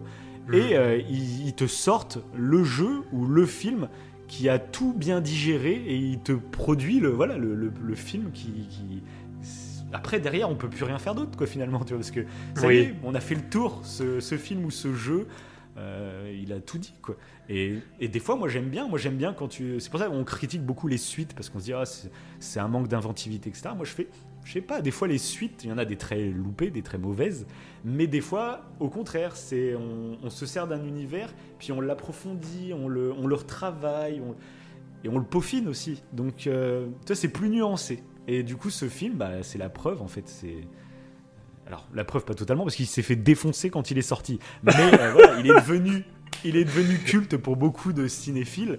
euh, alors que c'est un film qui n'a rien inventé finalement et qui a juste été la synthèse quasi parfaite de ce genre de film quoi. Euh, Hmm. voilà. Bah, c'est vrai que oui. C'est vrai que pour le coup, euh, il est très fort. Moi qui aime bien les films de gangsters, j'ai Ouais. Vraiment. moins. Ouais, bah, j'ai vraiment apprécié en fait euh, voir le film. J'aime bien moi souvent les films de gangsters quand c'est tiré d'une histoire vraie. hein. Comme tu le sais, j'aime bien les trucs qui sont tirés d'une histoire vraie. Mhm. Là, pour le coup, bah, je savais pas trop si c'était le cas ou non, et du coup, bon, on sait y a- c'est inspiré, Voilà. inspiré de la vie d'un de- gangster, mais euh, il y a des très grosses libertés. Ok. Ce que Sergio Leone, donc, c'est vraiment inspiré, c'est les époques que ce gangster a traversé. C'est surtout ça Voilà. qu'il a voulu rendre très crédible, en fait.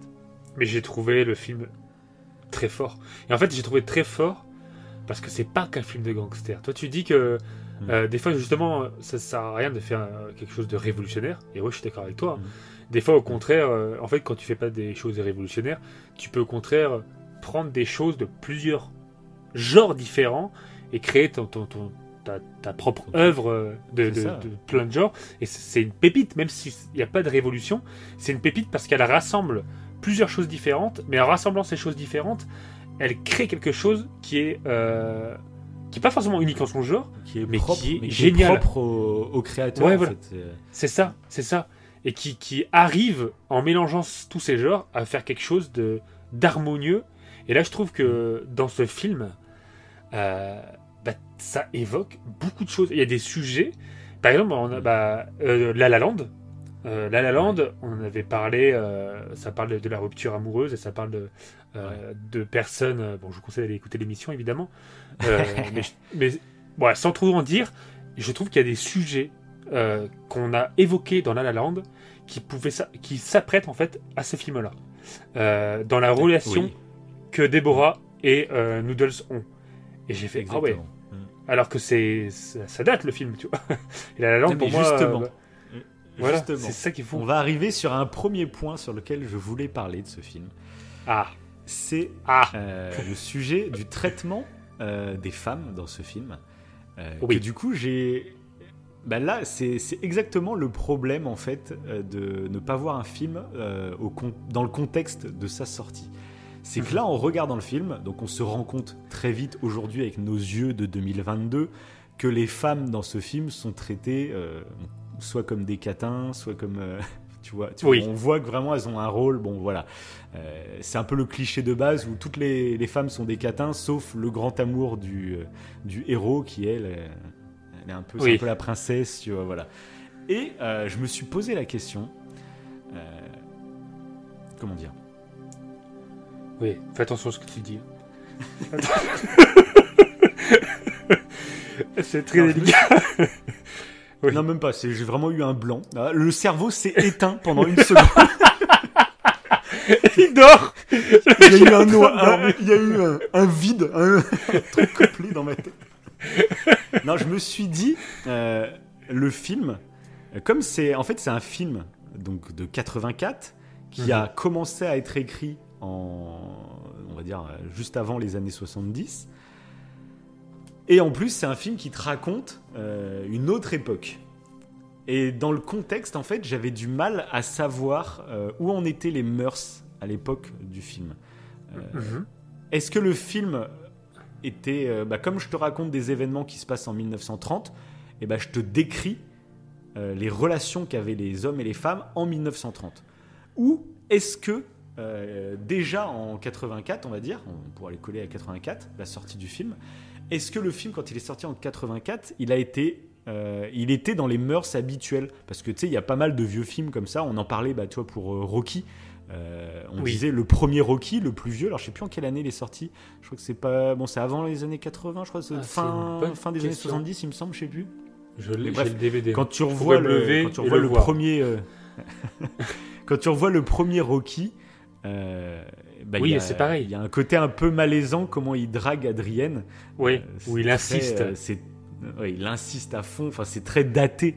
Euh, et d'ailleurs, en plus, dans les suites, la relation Adrienne-Rocky devient beaucoup plus respectueuse, beaucoup plus. euh, Adrienne ne devient pas juste une grosse timide qui sait pas parler. Elle, elle acquiert, on va dire, une personnalité. Ça, ça paraît ouf, mais à l'époque, il y avait beaucoup de femmes qui avaient des rôles comme ça, euh, sans beaucoup de personnalité, où c'était les hommes qui, qui, qui drivaient le tout, tu vois. Et euh, du coup, j'ai eu du mal à savoir, sans le contexte de la sortie du film, euh, voilà. Est-ce que euh, Sergio Leone décrivait le comportement des années 30 ou est-ce qu'il scotchait des mentalités des années 80 à des personnages des années 30 Ça, tu vois, c'est le problème de pas avoir vu le film, enfin de d'être pas dans le contexte du, du film. Mhm. Euh, c'est que je ne sais pas en fait ça. Donc c'est Alors- pas ultra gênant, mais euh, je- ouais, Oui. c'est déjà un problème, Bah, a- tu vois, dans le fait. euh, ouais. Apparemment, euh, dans tous, euh, même dans les, dans les westerns qu'il a fait, euh, souvent, bah, il, dépeint des héros qui sont donc violents et qui sont souvent méprisants vers les femmes, de ce que j'ai compris. Euh, mais est-ce que c'était pas comme ça les westerns Mais les westerns, c'est que c'est des films d'époque aussi. Est-ce que les hommes étaient vraiment pas comme ça Est-ce qu'ils étaient oui, voilà, comme ça, Mais je pense qu'ils Hmm. voilà, c'est quand il faisait ça, euh, c'était, euh, c'était pas, euh, je pense, hein, c'est que c'était pas une, c'était pas lui sa mentalité. Je pense que c'était une volonté de sa part de caricaturer du coup les personnages qui qu'il évoquait dans ses films comme des gens en hmm. fait qui étaient mauvais en soi et qui avaient un côté mauvais. Comme là, en fait, pour Noodles, ça montre une part vraiment d'ombre de Noodles. Quand tu le vois, le comportement qu'il a avec les filles, tu dis ah ouais c'est bizarre, tu vois. Tu te dis et comme Rocky, mais Rocky encore c'était plus. Moi, ça me fait penser à Rocky aussi. Maladroit. Hein. Rocky, c'est plus maladroit. Ça a gardé une touche de maladresse, ouais. Là, tu sens qu'il y a. Là, Noodle, c'est un autre gap. Hein. Mais après, c'est un gangster. Alors, est-ce que. Alors, mais là, bah, ça, c'est la deuxième question. C'est la deuxième question que je me suis posée. Euh, c'est qu'aujourd'hui, euh, c'est toujours le. Enfin, c'est les grandes questions qu'on se pose depuis longtemps c'est qu'aujourd'hui, je pense que le cinéma a compris l'importance qu'il avait euh, dans, euh, dans, oui. dans la société. Dans la conscience collective, un petit peu. Ouais, dans, la, conscience, collective. Exactement. Ouais, c'est ça. Ouais. Et du coup, c'est pour ça qu'aujourd'hui, il y en a beaucoup qui se plaignent qu'il y a trop de représentativité, que les personnages, du coup, il y a toujours une femme forte, maintenant il y a toujours un truc. Et nous, on l'a toujours défendu, cette diversité, cette mise en avant de certaines minorités, etc. Parce qu'on trouve que c'est important sociétalement. Au-delà de voir une œuvre, il euh, faut se rendre compte que l'œuvre a un impact sur nos sociétés et c'est important du coup d'avoir ça parce que bah, pour moi ça va dans le bon sens. Et, euh, mais du coup, bah, là par exemple le personnage de Noodle, c'est le héros, c'est le personnage à qui on va s'attacher, c'est le personnage euh, qui va nous toucher à la fin, etc., sur sa vie, tout ça. Mais quand tu dézoomes, bah, tu te rends compte que le mec, bah, déjà, c'est un gangster de base, mais euh, en plus, c'est un violeur. C'est ouais, un meurtrier, un, un violeur. Des objets, un meurtrier, mm. ouais, c'est tout ça. Et tu sais, aujourd'hui, il y a des films. Parce qu'il y a très. Euh, il y a quoi Il y a un ou deux ans, j'ai fait le jeu Mafia, justement. Ouais. Ça se passait dans le même univers, hein, tu vois. Euh, on était avec des mafieux, tout ça. On suivait un homme, donc ça fait vraiment penser à Noodle, tout ça. Sauf que tu vois, c'était un mafieux, donc qui faisait des, tueries, euh, qui faisait des braquages, tout ça. Mais c'était le mafieux, c'était pas un méchant lui. Lui avant, il était taxi. Euh, il s'est fait embrigader là-dedans un peu contre son gré. Il est rentré là-dedans, mais il va rencontrer une femme où il sera très respectueux avec la femme. Ils vont se marier, ils vont avoir des enfants et euh, il va finir par tout vouloir quitter pour sauver sa femme et tout. Donc, tu vois, il a des valeurs, même s'il fait des actes répréhensibles, il est voleur, il est, il est tueur pour Il a un sens moral, quoi.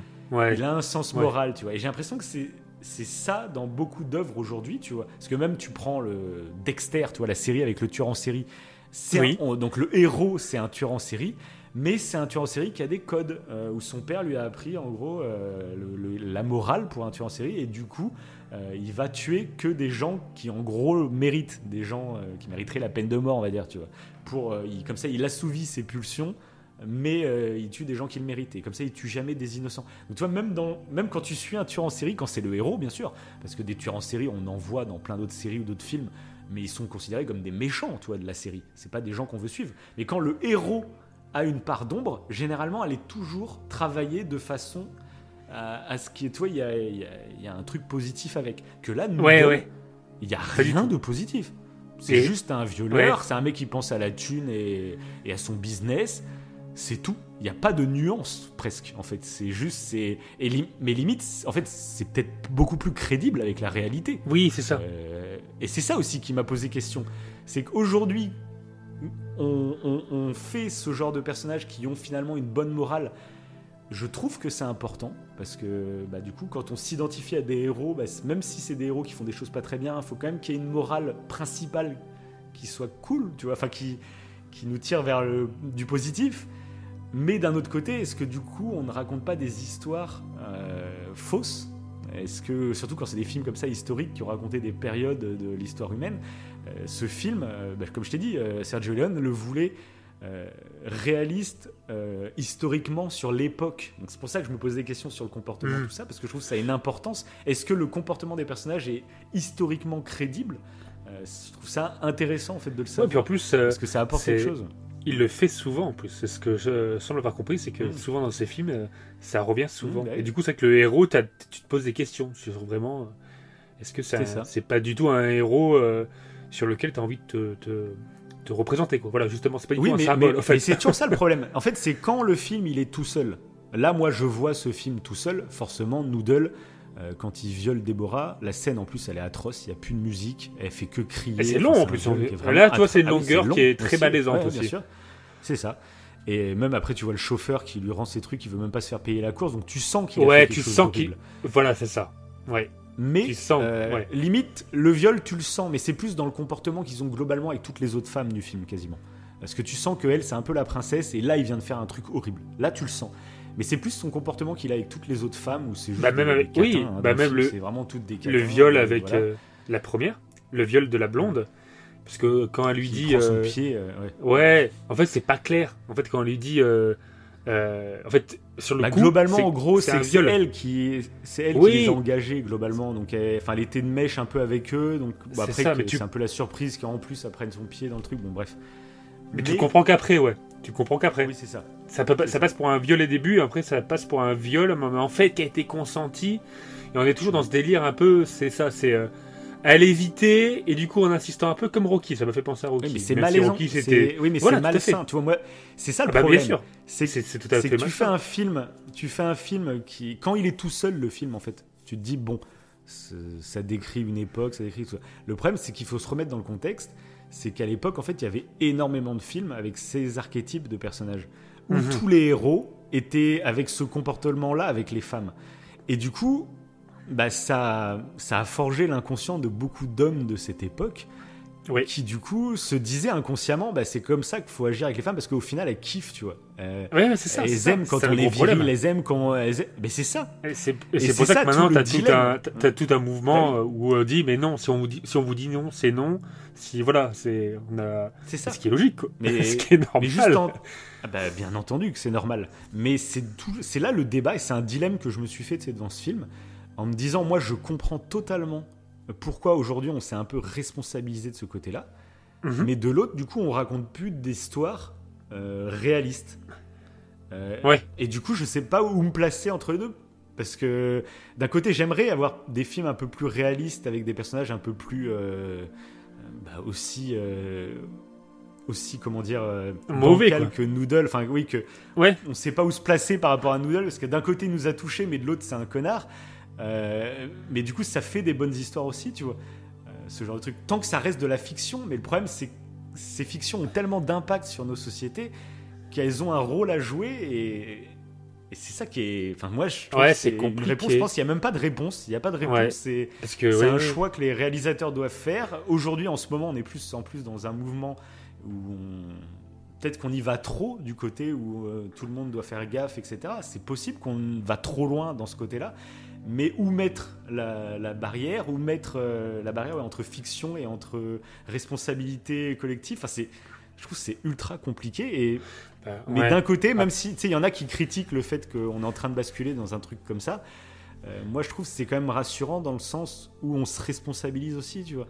Et on a pris conscience de l'impact que tous ces films avec ce genre de personnages ont eu dans nos sociétés.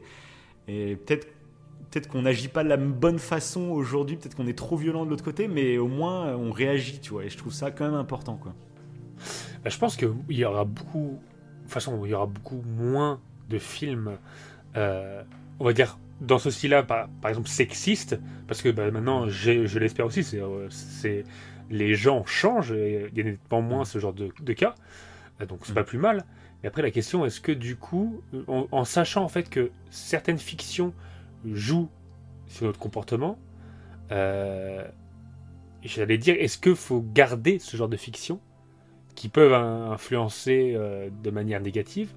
Je pense pas. Bah hein. moi, bah pense pas. moi, personnellement, là, ça c'est mon avis. Euh, Mhm. Je sais plus, je sais plus dans quel film ils avaient fait ça. Moi, je, je suis contre la censure, c'est-à-dire qu'on supprime des Ouais, films je pense parce qu'ils correspondent aussi. plus aux mœurs actuelles, etc. Ça, je trouve ça con. Par contre, je suis pour. Euh, mettre un texte Un petit disclaimer film pour expliquer le contexte voilà je sais Ouais, l'avaient bien. fait pour Ça, un c'est bien. film je sais plus c'est quoi Oui, c'est film. vrai. mais ils avaient un fait film ça qui est, fait un qui est assez raciste. Oui, euh, C'était un film sur l'esclavage. film C'était pas euh, Long ça. dimanche de fiançailles ou un truc comme ça, je sais plus. ah, peut-être. Enfin bref, il y a eu une polémique, je me rappelle là-dessus, alors que je trouvais que c'était bien. Euh, il fallait pas censurer ce film parce qu'il est sorti, parce qu'il a marqué une époque, mais c'était une époque où on Mhm. pensait différemment. Euh, mais du coup, je trouve que c'est cool qu'il y ait un texte avant le film qui précise euh, le contexte du film, justement, qu'il explique, tu vois. Même là, tu vois, j'aurais kiffé qu'il y ait un texte avant ce film-là euh, pour m'expliquer le contexte dans lequel il est sorti. Je sais pas, c'est pour justement les questions que je me pose sur le comportement qu'ont les personnages. J'aurais aimé en fait qu'on me dise un petit texte qui me dise bah écoutez, euh, euh, on essaye de reproduire les comportements qu'avaient les gens dans les années 30, blabla. Ou alors qu'on me dise bah dans les années 80, la libération sexuelle, tout ça, euh, on n'avait pas les mêmes pensées que 40 ans plus tard. J'en sais rien, mais au moins un texte qui t'explique le contexte. Moi, je trouve que ça, ça a vraiment une importance dans l'appréciation que tu vas avoir de. de- Ouais, et ça gêne en rien parce que tu censures rien. Tu laisses le film après tel quel, tu le retravailles pas ou je sais pas quoi. Parce que très récemment, euh, on a regardé tous les deux le film Didier. Et euh, bah, tu sais, il y a la fameuse blague où Didier, on sent pas le cul, on sent pas le cul. Et Oui. toi, alors moi j'avais pas trop fait gaffe, mais toi, as eu, tu t'es dit, attends, mais ça me. Mais il y a des scènes qui ont été des enlevées. scènes, ouais. ouais, des scènes où il est en train de sentir le cul qu'ils ont retiré. Et donc il y a les moments où euh, Bakri il dit à Alain Chabat, on sent pas le cul, mais c'est vrai qu'on le voit pas sentir le cul. Et je me dis, oui. ça c'est con. Et il y a Alors, eu- je mais- comprends dans le climat actuel que bah, c'est pas ouf de montrer un mec en train de renifler le cul meuf. Oui, c'est ça. Mais, Mais- le film a été mais, modifié, euh, je crois. Il le précise en plus au début. Ah, il précise. Le film Ah, a été-. Mais Ah. alors, mais c'est pas très clair. Mais il y avait, je crois, et c'est ce qui m'a foutu le doute après quand il y a eu ces scènes-là. Mm. Mais j'ai l'impression que ouais, le, le film a été revisité. Alors je sais plus quel mot ils ont employé, mais euh, qu'ils ont. euh, Ils ont- ouais, en gros, ont- moi j'ai l'impression, comme tu disais, j'ai l'impression qu'ils ont cuté les scènes où Chabat Bah, il a la tête dans le, dans le cucu. Quoi. Donc, et ça, par contre, je trouve ça dommage, pour le coup. Moi, je préfère un disclaimer en me disant que c'est plus approprié aujourd'hui, blablabla. Avant le film, un message d'avertissement, tout simplement. Et après, t'as le film tel quel, comme il est sorti à l'époque. J'aurais. Oui. enfin, tu vois, bon, après, moi, après, moi, je vais pas rentrer en polémique là-dessus, tu vois. Globalement, je m'en Bien fous. sûr, bien sûr. Mais, si, moi je euh, trouve. voilà. Après, après oui, euh, je suis d'accord, de toute façon, aussi avec, euh, avec ce que tu dis, parce que c'est intéressant, je trouve, genre, par exemple, 50 ans plus tard, donc je sais pas, moi, en 2070, que tu Ouais, des films... Un témoignage de l'époque. Ouais, c'est ça. T'as t'as une œuvre euh, qui explique un contexte donné avec euh, des mœurs particulières, enfin des mœurs de- d'une époque, et après, en Ouais. 2020, t'as d'autres films avec euh, justement des mœurs tu différentes, la différence. et tu vois l'évolution. Et je trouve tu que c'est intéressant, l'évolution, ouais. Exactement. C'est ça. Et ça peut être intéressant d'avoir voilà, des, des- des traits euh, sur le contexte. c'est important, tu vois, tu parlais des films, euh, des films qui étaient racistes à l'époque, mais qui se rendaient pas compte qu'ils étaient racistes parce que juste on vivait dans Mhm. une société, euh, c'était comme ça, tu vois. Et je trouve que c'est intéressant de les voir ces films-là pour se rendre compte de l'avancée qu'on a fait depuis. Que généralement quand tu vois ce genre de film, tu te dis oula, c'est Ouais. gênant tellement euh, voilà. Et au contraire, mais ça te montre un peu les mécanismes etc. Et, ça- et c'est toujours ce qu'on dit de toute façon. C'est il faut regarder derrière pour essayer d'éviter de reproduire les erreurs qu'on a qu'on qu'on faisait avant, tu vois. Et euh, du coup, c'est vrai que moi, pour moi, ces films devraient être avec un petit disclaimer avant, mais il faut pas les censurer ou quoi. Après, c'est mon avis, mais euh, Ouais, ouais, ouais, si. Ouais. Parce que moi, je trouve que ce sera. euh, Même là, ça aurait pu permettre, euh, justement, pour euh, le film, euh, peut-être, même si les scènes restent malaisantes, de dire, bon, bah, après, c'était. C'était dans une situation particulière. Après, bon, ça reste un gangster, ça reste un machin. façon, c'est ça te permet, voilà. c'est des méchants, c'est C'est ça. C'est ça. voilà quoi. C'est bon. Bref. Mais c'est vrai que c'était le côté. Bah, ça a fait un petit peu polémique. hein. Je trouve qu'il y a des mouvements féministes euh, euh, bah, qui ont qui n'ont pas aimé euh, ça. Il y a aussi des mouvements juifs qui n'ont pas aimé le fait que ce soit des gangsters new-yorkais juifs. euh, euh, Ouais, bah, j'ai vu euh, De Niro qui en parlait justement dans, dans son interview en 2014 à Cannes, euh, qui en a parlé aussi de ça, que, et il disait, bah, en fait, le problème, c'est que Sergio Leone, euh, bah, les films de gangsters italiens, il y en avait eu beaucoup, dont la trilogie du Parrain, etc. Et que justement, en fait, il voulait, euh, ça aurait été la facilité de refaire des mafieux italiens. Fait, après, on a déjà vu partout, et en plus, bah, justement, ça instaure un peu un cliché de dire que les mafieux, ils sont tous italiens. Et du coup, c'est pour ça qu'il a décidé de faire des mafieux juifs, tout simplement bah, pour nuancer, pour dire que les mafieux, en fait, il y en avait de toute ethnie, en fait. C'est ça. Euh, C'est ça. euh, la mafia, c'est quelque chose qui s'instaure euh, quand il y a des communautés, etc. Dans chaque communauté, bah, il va y avoir un groupe qui va essayer de prendre le pouvoir de manière pas forcément légale, etc. Surtout dans cette période de prohibition où il y avait des ventes d'alcool bah, cachées. Oui. Et, et du coup, voilà, moi je trouvais ça justement très intéressant. Donc, bah oui, comme c'est tombé sur les juifs, bah, j'imagine que bah, ça leur a pas fait plaisir. Ils auraient préféré des mafieux. euh, euh, euh, bah non, pas italien, du coup, je suis des mafieux, euh, je sais pas, mexicains, ou j'en sais rien, tu vois. Des mafieux, ouais, c'est ça. Mais voilà, bon, c'est tombé sur eux. Alors, voilà. après, j'ai pas regardé la filmographie de Serge Leone. Est-ce qu'il attaque à chaque fois les juifs? J'ai pas l'impression que c'est un truc qui ressort chez je lui. crois donc, pas. Et puis après, en plus, il parlait de- justement d'un contexte historique à New York, où justement il y avait des quartiers euh, avec plusieurs euh, communautés.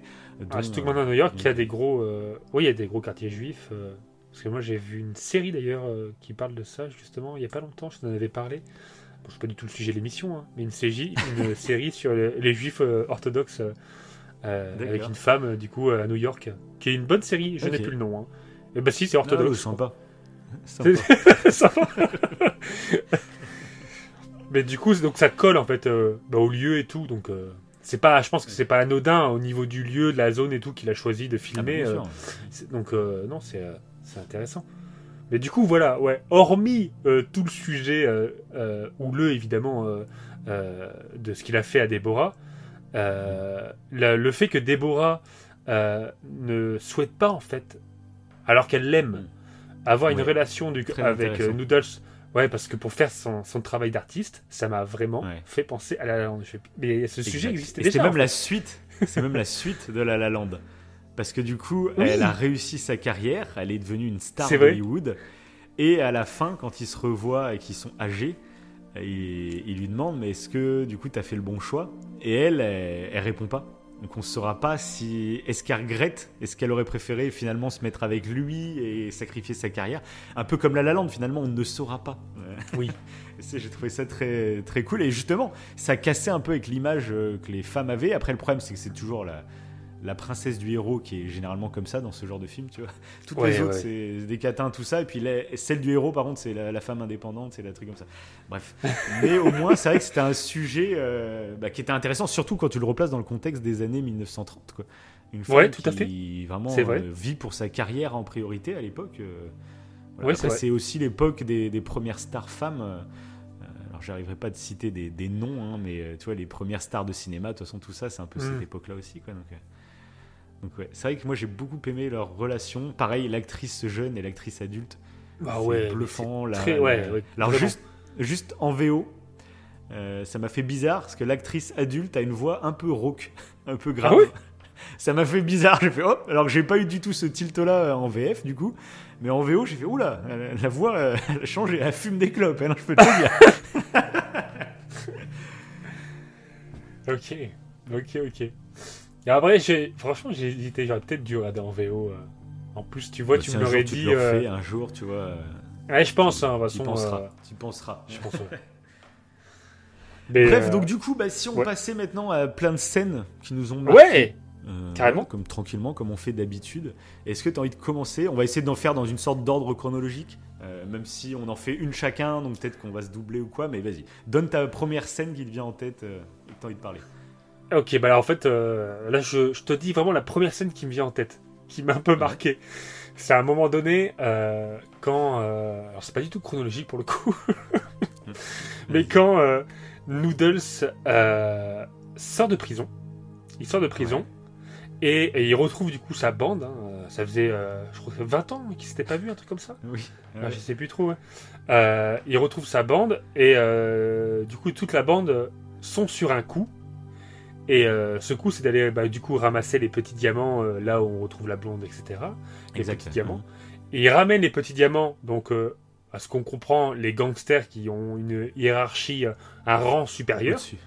Mhm. Ouais, un rang au-dessus. Et, et puis d'un coup, bah, tu sens que le gars, il- quand il rend les diamants, alors je sais plus son nom, un des, des, des potes du gang, quand il rend les diamants, tu sens qu'il attend. tu te demandes, mais qu'est-ce qu'il attend En fait, il sourit là, d'une façon euh, un peu niais. Et puis d'un coup, en fait, il se met à dégainer. Et il dégomme, il dégomme la bagnole. Et cette scène, elle m'a marqué. En fait, cette scène de violence. euh, parce que D'un coup, surprise en plus. Ouais. Et de avant ça, en fait, tu les avais jamais vus tuer quelqu'un, à part Noodles qui a euh, bah, qui a tué quand ils étaient jeunes le gang Ah adverse. on en reparlera. Le juste chef. de- Moi, c'était la, c'était la scène dont je voulais parler. Donc vas-y, continue. Ah ouais? Ah bah parfait, parfait. Et, euh, et du coup, bah, à part ce, ce meurtre-là, qui est quand même euh, qui est une scène très choquante et très intéressante d'ailleurs, mais on en reparlera après, Mm. comme tu dis, euh, bah, tu les avais jamais vus vraiment tuer des gens. Tu les as... Et là, ils... et d'un coup, tu vois ce groupe Et même, de ils ont pas jeunes que prévenu tu as Noodle. suivi. Ils avaient pas Et en plus, ils n'avaient pas prévu. Oui, en plus, ouais. C'est vraiment pour montrer que pendant que Noodle était en prison, eux, euh, ils sont rentrés dans Ils le ont- grand banditisme, quoi. Ils sont plus euh, les petits branleurs qui faisaient un peu d'argent. Et ça Là, fait c'est bizarre. devenu vraiment le grand banditisme, quoi. Ouais, C'est ça. ouais. Ça fait bizarre parce que tu les vois enfants et tu t'attaches à eux enfants. euh, et tu ça. comprends du coup presque le, le, ce que fait Noodles. Mais là, tu comprends plus en fait. Là, tu vois, là quand j'ai vu ça, je me fais Ah, ok, là, ils ont passé un cap. Euh, bon, ils tuent sans, sans pitié, quoi. En fait, C'est- c'est c'est devenu sanguinaire. En plus, la scène, elle est violente, quoi. enfin, ça ouais. m'a marqué. Cette scène, elle m'a marqué, ouais. Mais c'est une vraie scène de gangster. Et une vraie Et scène, je coup, pense, c'est à avec les, Leone. avec les voitures, avec les voitures en plus qui font très genre Al Capone et tout. Ça fait vraiment les, tu sais, les voitures, tu peux monter sur le côté de la voiture et tout. Oui, C'est vraiment la, la, Ah. la- la scène classique des films de gangsters. D'ailleurs, ça m'a fait penser à un truc. Euh, en fait, euh, toi, tu as été attiré par du coup le, le monde western via Red Dead, Ouais. de ce que tu disais en grande partie. Et moi, quand j'ai regardé bah, du coup le, le film, là vu que c'est un vieux film de gangster, et ben ça m'a fait penser à un vieux jeu vidéo d'enfance. Ça m'a fait penser à Time. Splitter, où euh, tu as toute une période euh, où c'est Time Splitter, tu as plusieurs temporalités en fait. Tu vas du, de la préhistoire à, à un monde futuriste. Mais un de mes niveaux préférés, c'était euh, pendant cette période de gangster, avec les fameux véhicules que tu as comme ça, les fameux fusils Ouais. mitrailleurs que tu vois. Oui. Et, et j'ai eu un souvenir de ça. Je me suis dit, mais ça se trouve, c'est à cause de ça, à cause de ce jeu en fait que j'ai. J'aime pas, j'aime bien ce. Moi, ce c'est pareil, ça réveille des Madeleines de Proust. Moi, ça m'a fait penser Ouais. à Tintin. Il me semble que c'est Ah oui en Amérique. À un moment, il y a Al Capone et tout. Et il y a ce genre de voiture. euh, Je crois qu'il a un accident. Je, sais plus, enfin, je me rappelle plus, ça fait des années que Ok. j'ai celui-là. Mais moi, ça m'a. Cette époque m'éveille Tintin, tu vois, dans la tête. euh, voilà. Ok. Surtout que là, c'est amplifié parce qu'en plus, le film est d'époque, le style gangster d'époque, et du coup, ça amplifie, je trouve, le côté. euh, Peut-être Madeleine de clair. Proust. C'est clair. Donc, du coup. Donc, du coup, moi, je passe à ma scène. Ouais. scène qui va, qui va nous permettre de parler d'un des atouts majeurs de, de ce film. On n'en a toujours pas parlé, hein, c'est hallucinant. Je ne sais même pas pourquoi on n'en a pas parlé dans la partie non spoil, hein, parce que c'est vraiment un des trucs de ouf. Mais donc c'est la fameuse scène où il passe devant ce pont de Brooklyn que je parlais tout à l'heure, où le petit se met à faire des petits pas de danse et il prend de l'avance, puis d'un coup il voit Bugsy, le- leur rival on va dire, dans, Ouais, dans Bugsy, ouais. Dans ces petits enfants qui sont abandonnés dans la rue et qui créent leur groupe. Euh, bah, Bugsy c'est celui qui est déjà un peu plus évolué qu'eux. Euh, sauf que eux, comme ils viennent de réussir un coup et qui commencent à avoir une place et gagner de l'argent, bah Bugsy, il, on leur met pas juste une branlée. Maintenant, il faut carrément les tuer. Et du Ouais, coup, mais ça m'a- bah, moi, ça m'a c'est surpris de ouf. C'est, je m'y attendais absolument pas, parce que tu viens de sortir d'un moment de triomphe où ils viennent de, réussir un coup de fou, et tu vois qu'ils sont, ils ressapés comme je sais pas quoi, ils ont les belles tenues, tout ça. Euh, Il y a cette scène qui est magnifique, parce qu'en plus, bah, du coup, ce qui est culte, je trouve, dans ce film et dans cette scène, c'est les musiques d'Ennio Morricone.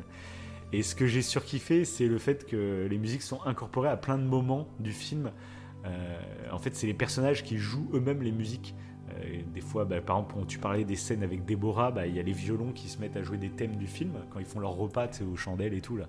Oui. Mais là, pareil, dans cette scène, il y a, il y a un des, des- des cinq gamins qui joue de la flûte de pan, euh, Oui, qui fait vrai. le son. Et là, sauf que d'un coup, bah, il y a Bugsy qui apparaît, et le petit, en fait, euh, fait demi-tour et se met à courir. Et là, pareil, ça m'a fait penser à du Snyder.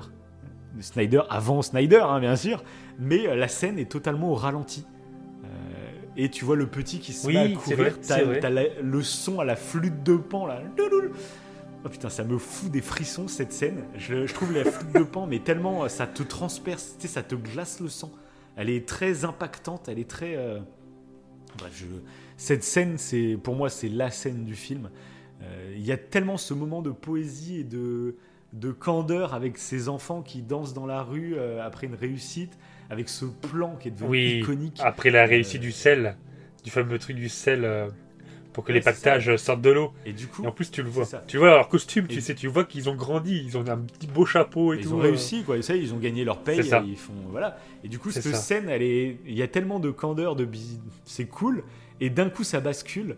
Et le petit se fait tirer dessus, il meurt. Et puis après, bah, il y a Noodles qui pète un plomb, qui va le tuer. Mais il y a un gendarme qui arrive derrière. Et pris dans son truc, bah, il plante aussi Ah oui, le il gendarme. plante le gendarme aussi, ouais. ouais. Et enfin, tout s'enchaîne d'un coup.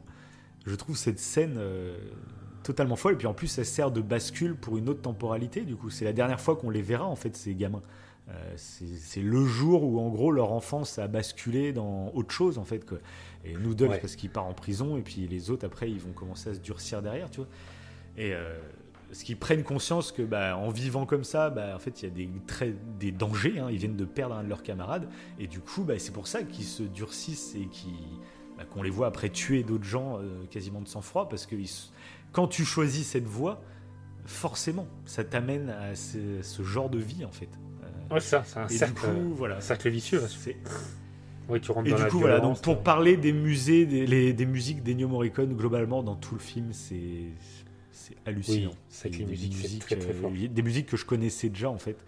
Euh, sans savoir que c'était ce film-là, je les connaissais déjà. Et il y a une anecdote qui est très très forte.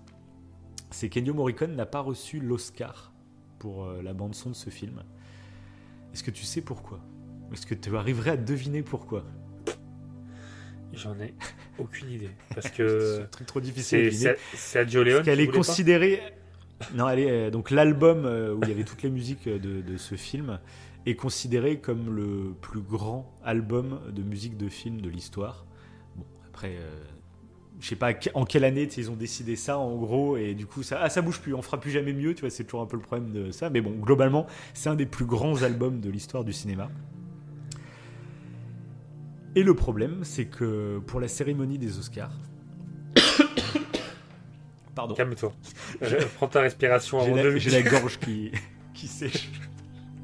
Serre-toi un petit. En fait, tout simplement, de rouge. ils ont, euh, ils ont pas envoyé le formulaire d'inscription pour les, pour les Oscars. Et voilà, c'est tout.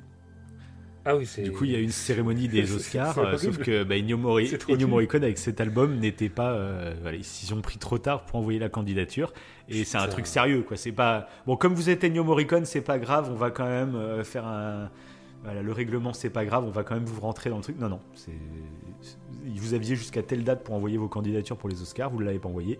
Au revoir. Et donc cet album n'aura reçu aucune récompense. Voilà. Ok.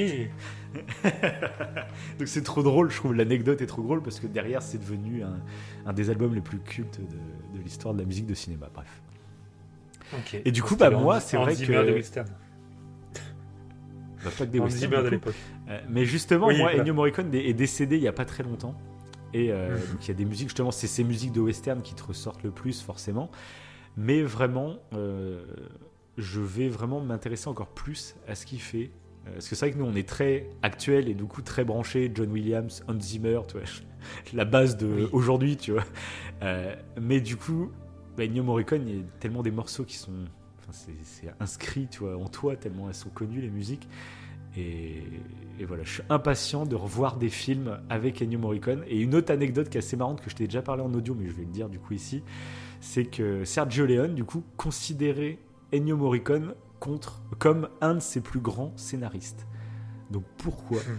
Tout simplement parce que Sergio Leone, souvent, euh, contrairement à ce qui se fait généralement, hein, généralement euh, le réalisateur fait un film euh, et ensuite, bah, en gros, il passe le film ou il donne le script du film à un compositeur et le compositeur va composer en référence au film qu'on lui donne, tu vois. Et là, bah, c'est l'inverse. Il dit que souvent, Sergio Leone, en fait, composait des morceaux et euh, non, euh, Ennio Morricone composait les morceaux, pas Sergio. Je, confonds les. et du coup, Sergio Leone en fait récupérait les morceaux, et c'est à partir des morceaux eh ben, que ça l'inspirait à écrire des, scénarios. Il, voilà, il écoutait un morceau. C'est pas un peu le rapport. Ça euh, faisait voyager. Et, c'est pas un peu le rapport qu'a Nolan et Hans Zimmer? Il fait pas pareil Nolan avec Hans Zimmer? Je crois que c'est la même chose, non? Il a les. Alors pour moi, non. Je sais qu'Hans Zimmer ah il compose beaucoup après. Alors est-ce qu'avec Nolan spécifiquement Parce que je sais qu'Interstellar, je crois qu'il avait composé après. Hein, donc euh, je sais pas. Euh, J'ai pas cette ah, info. J'ai un Ok, ok. Autant pour moi, peut-être que je dis une grosse bourde. Autant pour moi. Euh, j'en sais rien, mais oui, moi pour moi. Enfin, je crois qu'il a déjà. En tout cas, c'est pas pas très fréquent, mais en tout cas, voilà, je trouvais ça intéressant de le préciser. Et du coup, c'est peut-être finalement euh, là, au deuxième visionnage, ça m'a encore plus frappé qu'au premier. Euh, mais c'est voilà, un truc pareil pour créer des émotions que je trouve très intelligent. Et en même temps, ça, ça part de faiblesse. C'est que tout simplement, Euh, si je pourrais donner un défaut sur la bande son de ce film, c'est qu'en fait il y a des thèmes qui se répètent un peu trop tels quels. Euh, T'as l'impression que des fois, en fait, bah, il avait vraiment les pistes audio, tu vois, avant de, réaliser son film, et il les a collées euh, dans son film. Il n'a pas, il pas demandé de réarrangement, etc. Et du coup, euh, surtout quand c'était la deuxième fois, parce que la première fois, bah, j'ai kiffé les musiques. Du coup, je les ai écoutées après sur Spotify et tout. Et après, je me suis fait un deuxième visionnage. Et du coup, les musiques, bon, euh, ça fait 15 jours que je les écoute en boucle presque. Et du coup, là, de les revoir dans la deuxième fois, bah, il y a des moments quand les thèmes revenaient, je me disais, oh putain, ils réutilisent encore le thème. Tu vois, il y avait ce côté un peu. Putain, Redondant. euh, genre, en gros, t'as quatre thèmes, tu les mets en boucle dans tout le film, tu vois. Ouais. C'était le petit point faible que je me disais. Mais du coup, j'y ai réfléchi aussi et je me suis dit, euh, est-ce que c'est pas une technique aussi pour créer des thèmes qui deviennent cultes à la fin de- du visionnage du film? Euh, Parce que tu sais, souvent on en a parlé genre avec Star Wars, hein, no- notamment la nouvelle trilogie, où il y a beaucoup de gens qui disaient Oh, John Williams, ça y est, il est, il est fatigué, euh, les thèmes de la nouvelle trilogie de Star Wars, ils sont nuls à chier. Alors tu peux critiquer plein de choses sur la nouvelle trilogie, mais je trouve que les thèmes de John Williams, même s'il n'y a pas des thèmes aussi iconiques que le thème de Vador ou je sais pas quoi, mais ça c'est inatteignable. Ouais, il n'y a, pas de révolution, quoi. Mais- Par exemple, mais Non, mais- mais il y a des Non, thèmes qui sont ça. complètement forts. Il y a des thèmes qui sont vraiment dingues, je trouve, dans la nouvelle trilogie. Euh, mais euh, une fois que tu les écoutes plusieurs fois.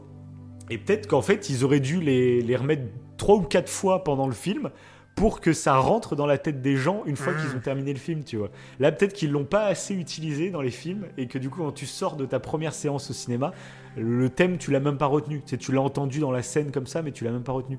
Que là, le fait qu'il y a des musiques qui reviennent comme ça, euh, bah, en fait, à la fin du film, il y avait des morceaux qui étaient déjà cultes dans ma tête au premier visionnage, tu vois.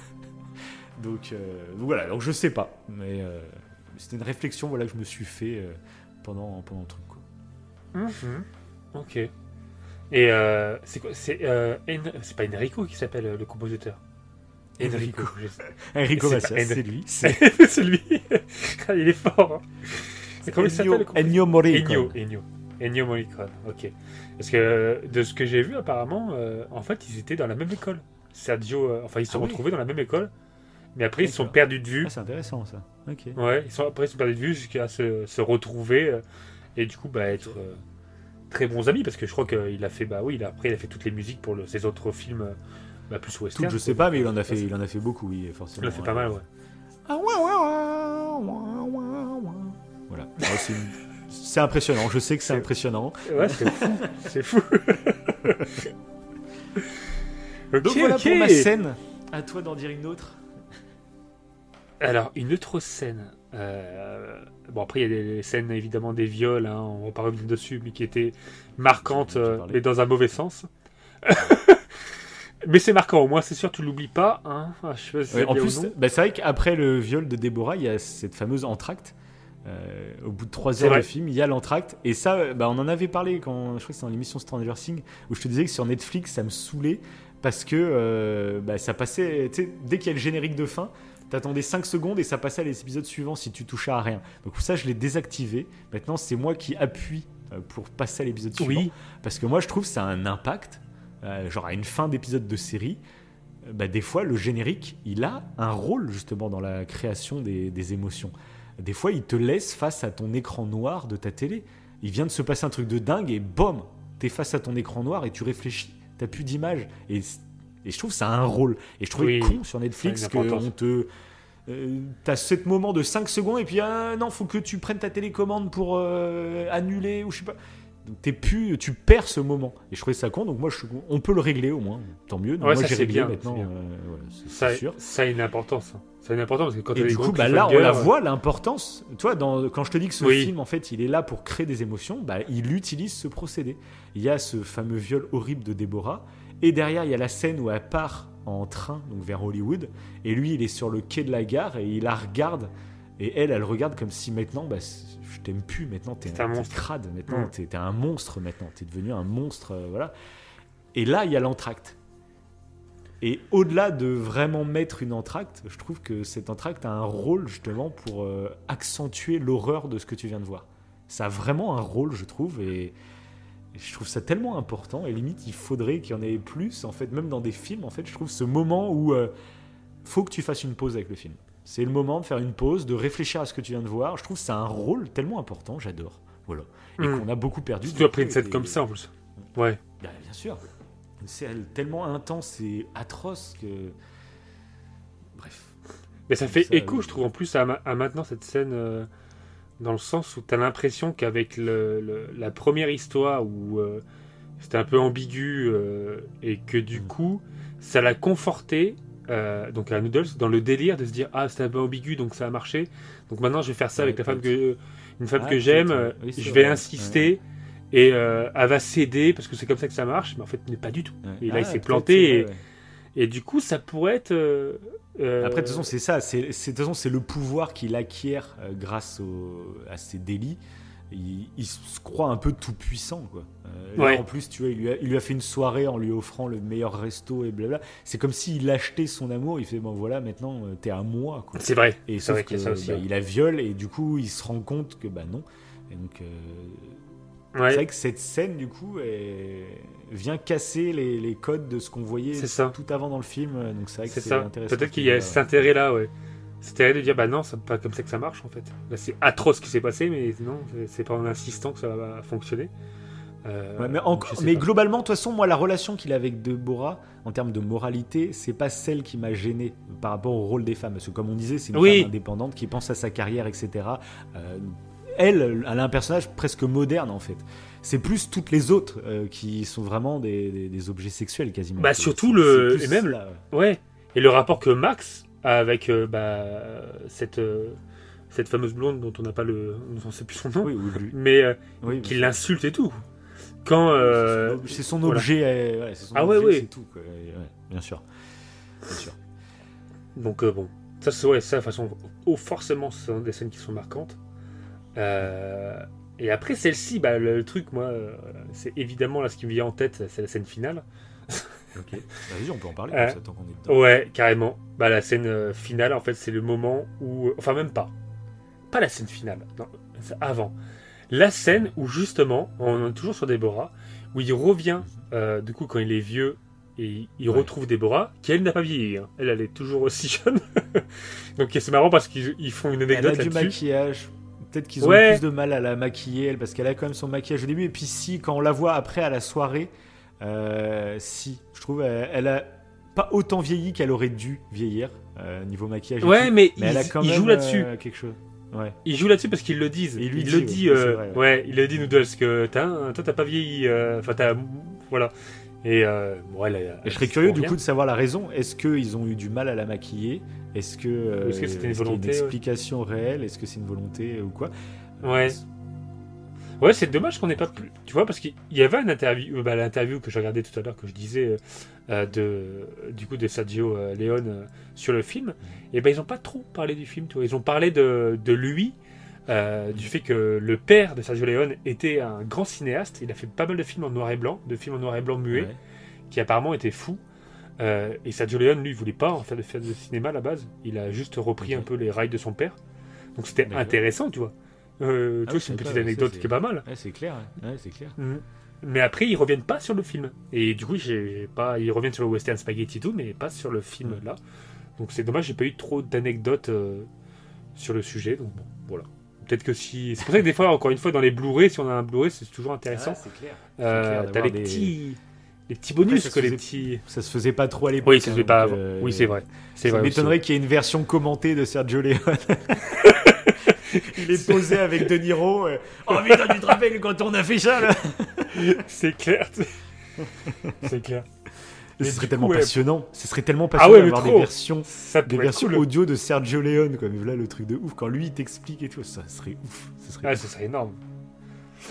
Et euh, ouais, pour revenir à cette scène, bah, du coup, c'est quand, quand Déborah, euh, quand il y a un certain David, en fait, euh, qui vient Oui. interrompre leur discussion. Je crois que c'est ça, il s'appelle David, je crois. Ouais, et, euh, Bah, comme Noodle, et- comme Noodle, un Noodle s'appelle David. Ah, ok, oui. Et ah, c'était pas un Noodle. Très joli prénom. qu'il a appelé Très comme joli ça. prénom d'ailleurs. Très joli prénom. Et du coup, euh, bah, David, il dit ouais, euh, je sais plus, il appelle Déborah du moins. Et Déborah a dit non, non, n'ouvre pas, Noodles, euh, par, euh, par la, par l'autre côté, quoi, par la porte opposée. Mm. évidemment, Noodles ne l'écoute pas, il ne l'écoute jamais. et du coup, il Et sort coup, par la il porte. comprend, il comprend ce qui se passe. Ouais, il comprend qu'il y a un truc. Et là, quand tu vois la tête de David, tu fais. J'ai bugué, moi. Je me dis, mais attends, mais. C'est Max C'est quoi ce délire? C'est Max Ouais, jeune. et ben- Je- Et ben Et moi, c'est au premier marrant. visionnage, justement, ça fait partie des moments euh, où je me suis planté. Euh, au premier visionnage, hein, euh, j'ai reconnu du coup que c'était un des jeunes acteurs, mais j'ai cru que c'était Noodles. Et du coup, Ah au premier visionnage, Ah. j'étais parti dans le truc en fait que, que c'est l'enfant qu'il avait eu avec Déborah pendant le viol. Je pensais que voilà. D'accord. en fait, il a, il a eu un enfant avec elle pendant le viol, mais elle lui a jamais dit du coup. Et ensuite, elle l'a élevé avec Max. euh, voilà. C'est ce que j'ai cru en fait euh, au premier visionnage. parce que j'ai confondu les acteurs. Euh, J'ai cru que c'était la ouais. gueule. de- Alors que c'est complètement con parce que du coup, euh, il y a un laps de temps. Il y a un laps de temps de, de plus de 35 ans entre les deux. Donc là, le, le- le gamin, il a pas plus de 35 ans. Tu vois, il a à peine 18 piges, on dirait. Quoi. Donc, Ouais. c'est complètement con. Mais j'ai du coup, c'est au deuxième visionnage, j'ai fait attends, faut vraiment que je fasse gaffe parce que je fais. Peut-être que je me suis planté. Et puis oui, en effet, c'est l'acteur qui, jouait Max euh, jeune. Ouais, qui jouait c'est Max, l'enfant de Max, même qu'il a pas forcément eu avec Déborah, parce qu'on comprend que Déborah, il l'a eu plus tard en fait. Euh, Enfin, ils sont devenus amants plus tard. Euh, Ouais. donc ça doit pas être l'enfant de Déborah, hein, ça doit juste être son beau-fils, quoi, en gros, presque. Hmm, Mais ok, c'est j'avais pas compris ça Max, comme ça, ouais. Ok. Bah, bah, on sait pas vraiment, mais parce que tu sais, Noodle, lui, le... avant d'apprendre que c'est Max, monsieur Bailey, là, euh, Oui. bah, il, il lui dit, il fait, t'es devenue l'amante de ce monsieur Bailey, et puis elle, elle confirme pas, mais tu sens que oui, elle est devenue son amante, mais t'as l'impression que c'est assez récent, c'est pas non plus une relation de 30 ans, tu vois. Ouais. Euh, oui, parce qu'elle a, elle a fini sa, sa carrière. C'est ce qu'elle avait dit à Noodles d'ailleurs. Avant de, de- qu'on se mette ensemble, j'ai fait ma carrière. Donc là, peut-être quand quand elle a fini sa carrière, bah.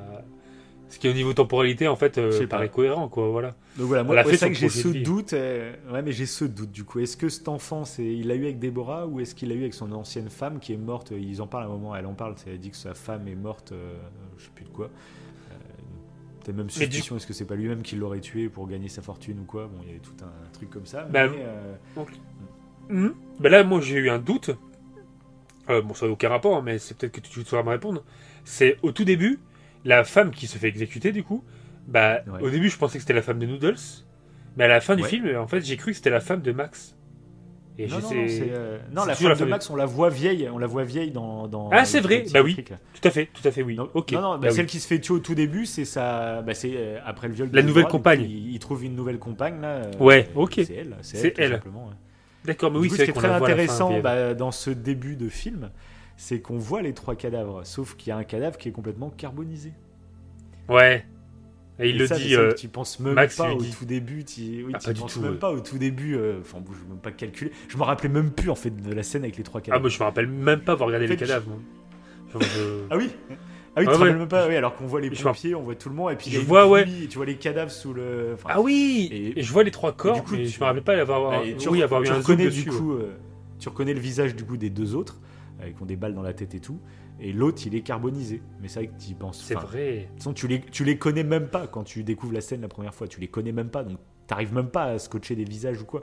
Euh, t'arrives pas à comprendre. T'apprends en plus que très tardivement qu'ils sont morts. C'est quand Noodle vieux, il va sur leur tombe et que tu découvres qu'ils sont ça. morts en 1933. euh, et tous en même temps, donc tu comprends qu'ils se sont fait tuer en même temps. Du coup, mais même à ce moment-là, j'ai même pas fait le lien avec les trois cadavres qu'on voyait au début du film. Je me rappelais même plus, tu vois. Tellement il est long le film, je me rappelais même plus du début, tu vois. Mais du coup, c'est ça qui est intéressant à voir la seconde fois, c'est de tout remettre dans l'ordre, toutes les scènes, etc. C'est assez passionnant de, de voir euh, comment tout est calculé. Euh, c'est un régal. C'est- Moi, j'adore. Ah, j'adore. Ah oui, parce que, parce que du coup, ce retournement de situation, euh, Ouais. du fait qu'en fait que t'apprends, du coup, quand tu vois le fils, bah, après t'apprends du coup que Max est encore en vie, et tu te dis, mais attends, mais qu'est-ce qui s'est passé? Et en fait, que c'était une vengeance, quoi. Le mec il a voulu se venger des noodles. euh, il a dû, moi, de ce que j'ai compris, il a dû comprendre, euh, il a dû savoir que Noodles avait appelé les flics, euh, et que pas, du coup, même pas. Même pas. toi, tu penses que c'est pas le cas? Et Non, non, pourquoi il aurait fait ça alors? Ben, ça- Du coup, ça, la blonde, la, la fameuse qu'on n'a pas son, son prénom, le, le dit à Noodles. Oui. lui dit qu'en fait, euh, c'est lui qui m'a mis dans la tête de faire ça. À l'époque, c'est Max lui-même qui a mis dans la tête à sa compagne euh, qu'il allait mourir, etc. Et donc, il fallait qu'il se fasse euh, coffrer pour lui sauver la vie, globalement. Mais en fait, les flics aussi étaient de mèche. Et en fait, c'était une, euh, c'était un piège. Et Noodles pensait trahir ses coéquipiers, mais pour le sauver. Alors qu'en fait, Max, non, il a décidé à ce moment-là de rompre avec l'équipe et de continuer sa carrière en solo. Et du coup, c'était un coup monté. En gros, Noodle a vécu avec 35 ans de remords, mais en fait, c'est ce que voulait Max. Max voulait que Noodle le balance. Et, euh, et du coup, Ah, bah, c'est barré avec le, avec le pactole et faire sa carrière solo, en fait. J'avais pas compris comme ça. Ouais. Ah ouais, c'est le message du film. Ah bah oui, mais c'est le non, non, le message du film de dire qu'il y a des amitiés euh, qui peuvent, enfin c'est l'histoire d'une vie, c'est ton amitié, c'est ta vie. Noodles pour lui, c'est sa vie, c'est ses, frères, tu vois. Et Ouais, au final, bah, juste par carrière, c'est possible qu'il y en ait un en fait qui. Bah, Bah, tu le sentais façon Max. en fait, quoi. Ça sentait. Ouais, ouais, tu depuis sentais qu'il est plus indépendant déjà. Il est... Ouais. C'était déjà la pièce leader. rapportée un peu au début, ouais, c'est ça. Ouais, voilà. C'était un leader façon comme Noodles. Les deux étaient un peu leader du groupe. Les autres suivaient. Ouais. Mais tu sentais que Max, parfois en plus, souvent les, ses supérieurs hiérarchiques le disaient. Un jour, tu Ouais. vas devoir tuer euh, Noodles ou tu sais pour Oui, rire. ça, mais exact. ça sous-entendait souvent ça. Mais moi, pour le coup, j'avais compris en fait que, euh, ouais, que du coup, Max avait appris que Noodles avait appelé les flics et qu'en fait, il avait euh, préparé un, Non, non. un, un Non, plan de dernière minute pour se venger. En fait, non. c'était déjà préparé d'avance. C'est ça. Il a mis dans la tête de sa compagne qu'il fallait faire ça. Sa compagne en a parlé à Noodles, mais innocemment elle aussi, parce qu'elle n'était pas au courant de, de ce truc. Mhm. Et c'était ce que, ce que Max voulait. Et ça lui a servi parce que pendant 35 ans, du coup, il était sous couverture, il a changé d'identité, etc.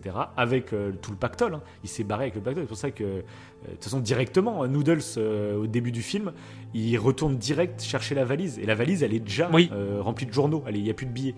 Donc tout était prémédité à l'avance. Tu avais déjà des indices de dire il y a un truc euh, prémédité dès le début, en fait. Et. euh, et du coup, j'ai trouvé ça génial. Et de dire à la fin, au moment où il allait se faire tuer, parce que bah, du coup, ses embrouilles à lui dans sa vie euh, bah, l'ont amené à avoir des embrouilles avec plein d'autres gens. Et du coup, il est quasiment condamné. Alors, j'ai pas trop compris, il y a une histoire de politique ou je sais plus quoi. Et du coup, il Ouais. va bientôt se faire exécuter, de toute façon, parce qu'il a trop d'ennemis. Et, là, c'est un peu le moment un peu de repentance où il se dit. euh, Peut-être que j'ai un petit regret de l'avoir. euh, S'il y avait une personne en gros à qui je regrettais de l'avoir mis à l'envers, bah, c'est toi Noodles. Donc euh, c'est à toi, Oui. c'est toi j'ai envie que tu me tues quoi. Et sauf que bah, c'est magnifique de voir que Noodles, Il le fait c'est même pas qu'il lui en veut pas, mais c'est juste qu'il est épuisé. Ce qu'on disait tout à l'heure, il est épuisé par la vie qu'il a eue de fuir. Il a tout perdu. Sa vie de malfrat lui a amené à tout perdre. Et euh, en fait, il a même pas envie de se venger. Il est tellement fatigué. Oui, pour lui, il a déjà perdu délire, son en ami en fait, en plus. Il n'y a même ça. plus de haine en fait. Son ami, ça. il l'a perdu euh, quand il est, quand pour lui, soi-disant, il est mort carbonisé. Et, euh, et voilà, après c'était fini quoi. C'est vrai que c'est assez beau, euh, c'est touchant parce que même Max est touché Alors qu'il a ça. vécu, alors qu'il a vécu avec, en étant persuadé qu'il les avait trahis, parce qu'il faisait ça pour sauver son ami, mais bah, il a vécu avec 35 ans en se disant, mais en fait, je l'ai pas sauvé, je l'ai tué, en fait. Ouais, c'est vrai que est- la culpabilité en plus, ouais. C'est Eh oui. Et du coup, tu- il, c'est- il- il se suicide alors Max. Ça, on sait pas trop. T'as l'impression qu'il Oui, bah, si, il si, saute dans il le saute camion. dans la- euh, Oui, bah, bien Ouais, sûr, dans oui, c'est ça. parce que tu vois pas trop. C'est pour ça, bah, c'est là que c'est touchant. Ouais. Si, si, bah, tu le vois sortir, tu vois le camion qui passe devant, et ils font plein de zoom sur le, le truc en train de tourner. Ouais, euh, ouais. Mais est-ce qu'ils te le font Plutôt Ouais, clair. je pense. Bah, ils vont Ouais, pas mais est-ce qu'ils montrer en gore, euh, on voit la tête en train de se faire broyer, mais si, c'est clairement, c'est ça. Parce que t'as Noodles Mm. qui le regarde, et justement, c'est ce que je disais tout à l'heure.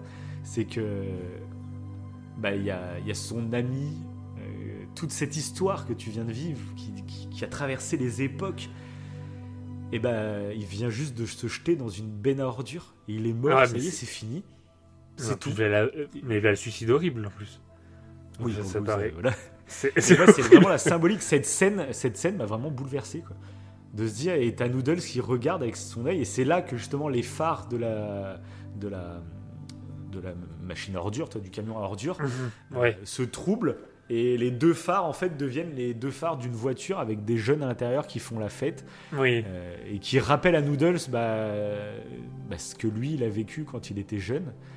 Et je trouve ce moment, c'est juste avant la scène finale, hein, c'est le dernier moment où, en gros, euh, voilà, c'est il y a ce message tellement nostalgique de toute une vie, tellement d'importance, tellement de, il y a tellement d'événements qui se sont passés, tellement de gens que tu as côtoyés, et tout se termine dans une benne à ordures et il n'y a plus rien, c'est fini, il n'y a plus rien, n'y a plus aucune trace de toute l'histoire, et il y a des jeunes qui, eux, sont en train de vivre leur histoire. Enfin, je sais pas, ce moment, moi, je l'ai trouvé. Euh, ouais, puis ça rend intéressant, en fait, le fait que la vie de gangster, bah, c'est pas du tout euh, le, paradis. On dirait la musique de Coolio, hein, mm. Gangster Paradise. c'est vraiment ça. C'est ça, c'est en fait, c'est pas du tout euh, bah, jovial, en fait. même si ça l'était au début. Là, tout se finit mal en fait. Pour tous en fait, ah bah, c'est horrible. Tous. C'est vraiment dramatique. Et là, il y a un genre dramatique en plus. Ouais. On passe du gangster. T'as une, histoire amoureuse, t'as un drame, t'as une histoire de gangster, t'as un truc un peu, je trouve, cool entre, entre jeunes au tout début, quand ils sont tous jeunes. Le film est complet de plein de choses. Mais bon, moi je pense qu'en fait, il, vu la scène finale, il l'a rêvé. Hein. Il était sous opium tout le long. Et eh bah, et en fait, eh bah, tu crois pas si bien dire. C'est que c'était une vraie volonté de Sergio Leone. Ah ouais? En fait, c'est tu sais toutes ah, les depuis en fait depuis on a eu plein de théories, tu sais dans les théories, il y a eu genre Harry Potter euh, bah, la fin d'Harry Potter, la scène finale, ça va être Harry qui se réveille sous son euh, escalier euh, chez son oncle et sa tante et en fait, il a tout un, tout imaginé dans sa tête, tu vois. Ça fait partie de plein de théories comme ça, tu vois. Même le Seigneur des Anneaux, finalement, Frodon, il se réveille et il a, il s'est inventé toute une histoire. Et en fait, bah, Sergio Leone, bah, je sais pas si pareil, je sais pas si c'est le premier à avoir eu cette idée, mais en gros, lui, euh, il a fait exprès de mettre cette scène à la fin en expliquant que bah, se trouve tout ce qu'on voit, toute cette vie énorme, et bah, se trouve c'était juste un, délire d'un mec shooté à l'opium qui s'est euh, imaginé toute une vie, etc. Et il l'a dit. Euh, en fait, c'est pas, faut pas le voir comme quelque chose de complètement con, parce qu'il dit ça se trouve, ça se trouve sa vie a vraiment existé. Hein. Mais j'aime bien qu'il y ait ce doute, parce qu'il dit en fait pour moi c'est ça le cinéma. C'est que vous allez être dans une salle de cinéma pendant 3-4 heures vous allez regarder quelque chose que vous savez qui est fausse. Vous le savez, c'est un film, c'est des acteurs et tout, mais vous allez y croire, vous allez rentrer dans l'histoire. Donc peu importe si c'est un délire à l'opium ou si c'est la vraie, la, vraie vie de ce personnage, parce que ce personnage n'existe pas en fait. Et du coup, il dit voilà, pour moi, c'est ça le cinéma, c'est de faire, même si c'est pas réel, ce qu'on vous montre, et eh ben si, ça devient réel parce que euh, vous vivez les choses. Et pour lui, c'était un peu, c'est pour ça que c'est un, film très euh, testament, en sachant qu'en plus c'est son dernier film du coup. Et bah, cette note finale à sa carrière, de dire que bah voilà, le cinéma c'est des choses fausses, mais euh, mais il y a une part de réalité parce que ça va vivre à travers les gens, etc. Et peu importe si c'est faux en fait. Ouais, bah oui. Et d'ailleurs c'est tout aussi impactant. Ça qui est fort, bah, c'est que même si c'est un, même s'il est drogué sous l'opium, même, admettons, le personnage était réel et qu'il a fait un délire, ben, ça peut être un tournant dans sa vie de gangster, d'avoir pensé, d'avoir déliré là-dessus. Peut-être ça va le faire se remettre en question. Comme nous, spectateurs, en fait, je trouve que ça te fait penser à plein de choses. En fait, ce qu'il vit, c'est. C'est ce sourit en plus à la fin, il rigole comme quoi. Donc ouais, pas son, il a un sourire béat. Est-ce que la scène, et la scène bloque en plus hein, à ce moment-là Qu'est-ce qu'il pense réellement à ce moment-là, Noodles euh, Et puis est-ce que la vie qu'on nous a présentée, c'est sa vie Il n'y a aucun rapport. C'est pas du tout un gangster ou quoi, t'en sais rien en fait. Et c'est ça que je trouve beau. C'est alors pour moi, euh, bah, ce film, euh, c'est vraiment sa vie, tu vois. Mais j'aime bien qu'il y ait cette petite part de doute. Par contre, tu vois, par exemple, je prenais l'exemple de euh, Harry Potter. la théorie selon laquelle Harry Potter, à la fin, il allait se réveiller, puis en fait, c'est un gamin qui avait tout inventé parce qu'il était maltraité c'était vraiment une théorie avant que les, les, livres sortent, c'était vraiment une théorie à la mode. Parce que on savait que J.K. Rowling était engagé sur pas mal de sujets. Donc pourquoi pas conclure le, truc Harry Potter sur la maltraitance des enfants, tout ça, c'était possible. Sauf qu'en fait, là, euh, pour le coup, là, que ça soit Noodles, que son imaginaire de gangster n'ait pas existé tout, bon, à la limite. Mais Harry Potter, le fait de dire, bah, en fait, non, c'est un gamin qui a tout inventé, ça détruisait la magie. Alors que tu sais, dans Harry Potter, ce qui marche, c'est de se dire qu'en fait les sorciers ils existent peut-être dans la vraie vie, mais comme dans le roman, bah, en fait ils nous cachent avec leur magie, ils cachent leur existence. C'est ce qui crée la magie d'Harry Potter. Parce que quand t'es gamin, tu te dis hein, peut-être que quand j'aurai 11 ans, je recevrai ma lettre euh, pour aller à Poudlard, tu vois. Tu as ce truc, y a... bon, c'est fantaisiste, c'est des sorciers, ça n'existe pas la magie. Mais t'as un coin de ta tête qui fait eh, mais on sait jamais, tu vois. Et c'est ce qui crée la magie. Hmm. Donc c'est pour ça que j'avais aimé euh, à l'époque qu'il n'y ait pas cette conclusion là, et que là du coup ça pose moins de justement, c'est pas obligé de la garder comme fin si t'as pas envie de la garder de toute façon. Mais... Euh. Oui, oui, oui. Et toute cette nostalgie, tu vois, tout à l'heure quand je te disais que je réfléchissais à comment il a réussi à créer ce sentiment de nostalgie très présent en moi. Parce que d'ailleurs, toi, est-ce que tu l'as ressenti aussi? Est-ce que ça, hmm. Ça t'a créé quelque chose? Pas un sentiment. Euh... Ah, si, peut-être un sentiment. À la fin, peut-être un sentiment de nostalgie. Plus un sentiment de. Euh... Bah, c'est pour eux ça qui apparaît de la nostalgie. Parce que j'ai l'impression en plus qu'il a. Comme si à ce moment-là, il avait la sensation d'avoir raté sa vie, tu sais. Et euh, du coup, t'es. Ah ouais Ouais. Euh, mais, bah, mais ouais, c'est pas la nostalgie. Ouais, c'est ça. Mais du coup, t'es rempli d'un moment de, ça pour tristesse pour lui. C'est tout ça pour ça. ça. Tu t'es dit, le mec a tout raté. Sentiment, ouais. Mais même Max lui dit en plus avant, en disant je t'ai tout pris.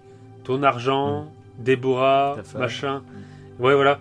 Donc il le sait, et en suivant, bah, en plus, son, son ami, qui n'était plus son ami à partir du moment où il l'a cru mort, il se suicide.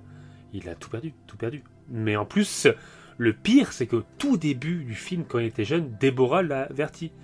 Elle lui a dit par contre, si tu, si tu vises le milieu du gangster, on ne sera jamais ensemble. Elle lui dit au tout début. Et c'est ce qui se passe. il aurait pu. Mm. Ouais. Il aurait pu. Et dès le départ d'ailleurs. Il y a une scène comme mm. ça où, euh, tu sais, quand il se fait tabasser. Euh, euh, bah, quand il revient à la porte et qu'il lui demande d'ouvrir la porte. Et elle est juste derrière et elle n'ouvre pas la porte en fait. Oui, c'est vrai. C'est très prenante en plus qu'elle est à moitié en train de chialer derrière la porte. c'est vrai, ouais, ouais, tout à fait. Elle lui a dit, elle lui a avoué finalement qu'elle était amoureuse de lui. et peut-être à ce moment-là, elle lui a avoué pour lui dire, bah, en fait, bascule pas là-dedans, quoi. Et lui, bah, si, c'est ma vie, c'est comme ça. Euh, lui, il a l'impression d'être obligé d'avoir cette vie-là, de toute façon. Oui, et puis là, il revient intéressant parce que tu vois, tu vois en plus, plus ce qui est très intéressant, je trouve, c'est que tu vois qu'il a la possibilité de pas être un voyou, parce que bah, justement, elle, fait partie d'une famille de, de, commerçants. Euh, un de ses amis est responsable d'un bar, etc. Euh, il pourrait en fait partir dans cette voie-là une voie légale et de travailler en tant que commerçant euh, avec, les parents de Déborah, par exemple, j'en sais rien, tu vois. Mais il pourrait, s'il voulait, en fait, s'engager là-dedans. C'est vraiment un choix qu'il fait de lui-même de partir dans cette voie un peu de la facilité, de l'argent facile et du pouvoir. Donc, euh, hmm. ah, il va le regretter. il va le regretter. Mais du coup, non, j'ai pas eu bah, après, ce qui est, bah, bah, bah, parce qu'après, moi, j'ai pas vraiment eu le sentiment de vie gâchée, tout simplement parce qu'en fait, on ne sait absolument pas sa vie euh, pendant les 35 ans à partir de sa fuite. Il se passe 35 ans, tu comprends qu'il a refait sa vie ailleurs, mais on n'est pas du tout au courant. Se trouve, il a une autre femme, des enfants, on n'en sait rien. Euh, hmm. C'est peut-être pour ça aussi qu'à la fin, il décide de pas tuer Max, parce que peut-être qu'il. C'est plus sa vie, peut-être aussi. C'est peut-être qu'il est passé à autre chose et que du coup, l'autre, il revient euh, dans sa vie au dernier moment. Ouais, c'est intéressant. en fait, j'ai tourné, j'ai tourné la page. En fait, moi, j'ai une. Alors, il dit pas explicitement. Il dit pas j'ai une femme et des enfants. Bien sûr, bien sûr. Je suis plus un gangster. Justement, peut-être. Il dit pas, mais ça peut être une des interprétations aussi, je pense. Mais, euh, mais c'est ce qui est intéressant, c'est que moi, à la fin du film, j'avais vraiment la sensation d'avoir suivi toute sa vie. Alors que finalement, il y a deux ellipses énormes. Je sais même plus combien de temps il dure en prison. Mais euh, tout le passage où il est en prison, c'est 20 ans, une ellipse de dingue. Ouais, je crois que c'est 20 ans. Ça me paraît énorme. je me rappelle plus. Et du coup, après, bah, les 35 ans euh, après, donc il y a deux ellipses énormes, mais oui, pourtant, tu as le sentiment en fait d'avoir eu toute la vie de ce gars, euh, tous ces moments importants, et je trouve ça assez fou. Et du coup, le, bah, d'avoir eu l'ambition euh, et les moyens de, de, faire des décors différents du même lieu, mais à des, époques différentes, je mhm. trouve c'est là que tu vois que les moyens finalement ont une importance dans l'art, je trouve. Parce que moi, ça m'a vraiment permis en fait d'avoir cette grandeur en tête une fois que je terminais le film, c'est d'avoir vu des, époques différentes. Parce que vraiment, là, de revoir, euh, euh, limite, ce qui m'a plus marqué, c'est de voir Noodles quand il est vieux. Euh, donc dans la fin des années 70, enfin non, au début des années 70, c'est qu'il est. Mhm, mhm enfin fin des années 60, début 70, et de voir justement euh, le New York peut-être euh, quasiment qui tire vers le, le hip-hop presque, euh, où il y a un peu les... Je sais pas si vous avez vu le film Warrior, ça m'a rappelé ça, ces gangs mm. qu'il y avait à New York aussi. le jeu vidéo, c'est côté beaucoup plus citadin. Ah oui, oui c'était Rockstar qui l'avait fait d'ailleurs. Moi, ça m'a rappelé ça, et du coup, et, et c'est peut-être un truc qui m'a marqué dans ce film, c'est c'est comme si c'était le témoignage de quelqu'un euh, qui a vécu une époque qui aujourd'hui est tellement lointaine pour nos générations, les années 1900-1930. C'est tellement lointain que maintenant c'est des livres d'histoire, tu vois. C'est pas des gens, on connaît personne qui a vécu à ces époques-là, etc. et qui pourrait nous le témoigner. Et là, le fait euh, que ce film, en gros, bah, s'arrête dans le début des années 70, c'est comme si ça donnait une vraie crédibilité au fait que, bah oui, ce mec, lui, il a vraiment vécu ces histoires qu'on voit généralement dans, dans, les films et les jeux vidéo, tu vois. Je sais pas comment expliquer. Ça m'a créé un peu ce délire-là. Euh, par exemple, si aujourd'hui on faisait un film actuel, euh, bah, il n'y aurait pas un personnage, euh, un personnage de plus de 100 ans, tu vois. Donc c'est vraiment un, un, vieux comme je sais pas quoi, tu vois. Et, euh, mais, mais, du coup, voilà, j'adore ce sentiment de.